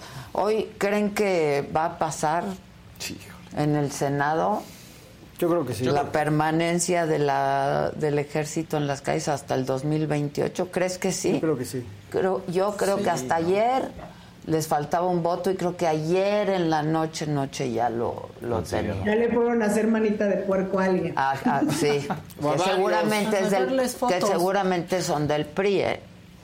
Oye, a mí me encantaría decirte que no va a pasar, pero siendo realista, pues claramente va a pasar. Este, qué triste es saber que, bueno, pues, pues no sé, que no tenemos ni oposición, pero ni legisladores dignos, ni nadie que realmente tenga palabra de lo que va a pasar. Este, y pues al final pues nos dejan a todos las y los ciudadanos, sí, claro, con los instrumentos de justicia constitucional y de defensa, pero pues cuesta arriba. Y luego el costo, que la verdad es que se lleva el mayor costo, es a ver dónde está la corte. Pues sí, pero es que si tendríamos si, si empezáramos por los filtros previos, o sea, es vamos otra vez y vamos a que impugnen y cuáles son las vías y quién puede hacerlo. Eh, la verdad es que es una situación bien complicada y pues sí me parece muy lamentable el papelito que están haciendo nuestros legisladores Pues de ambas. Sí. Este, bueno, Dicen pues que no fue infarto la muerte de Jesús Hernández Alcocer. ¿Que no fue? Es lo que estoy en, en el chat de penal de la barra es lo que se dice, que no fue infarto. Ya veremos. ¿Que no fue infarto? Que no fue infarto. ok. Vamos a ver qué. Vamos a ver. Bueno, Clau, gracias. Te vemos la próxima semana, espero. Así será. Mi querido Katz, gracias como siempre. No te vayas, me tomemos un café. Maca, gracias, gracias, Fao, Ustedes. gracias, mi querido Gracias. Dani, gracias a todo el equipo, muchas gracias. Y a ustedes, como siempre, por su atención y compañía. Quédense a las 12 del día una entrevista con el alcalde de Río Verde, San Luis Potosí, un personaje, ¿eh? un gran personaje. Y pues eso, hoy no hay saga, Hoy comienza pues el día más importante del calendario judío, que es el día del perdón, el Yom Kippur. Este, entonces hoy no hay programa de sal. Pero mañana aquí nos vemos en Me dijo Adela. Gracias y que tengan un buen día.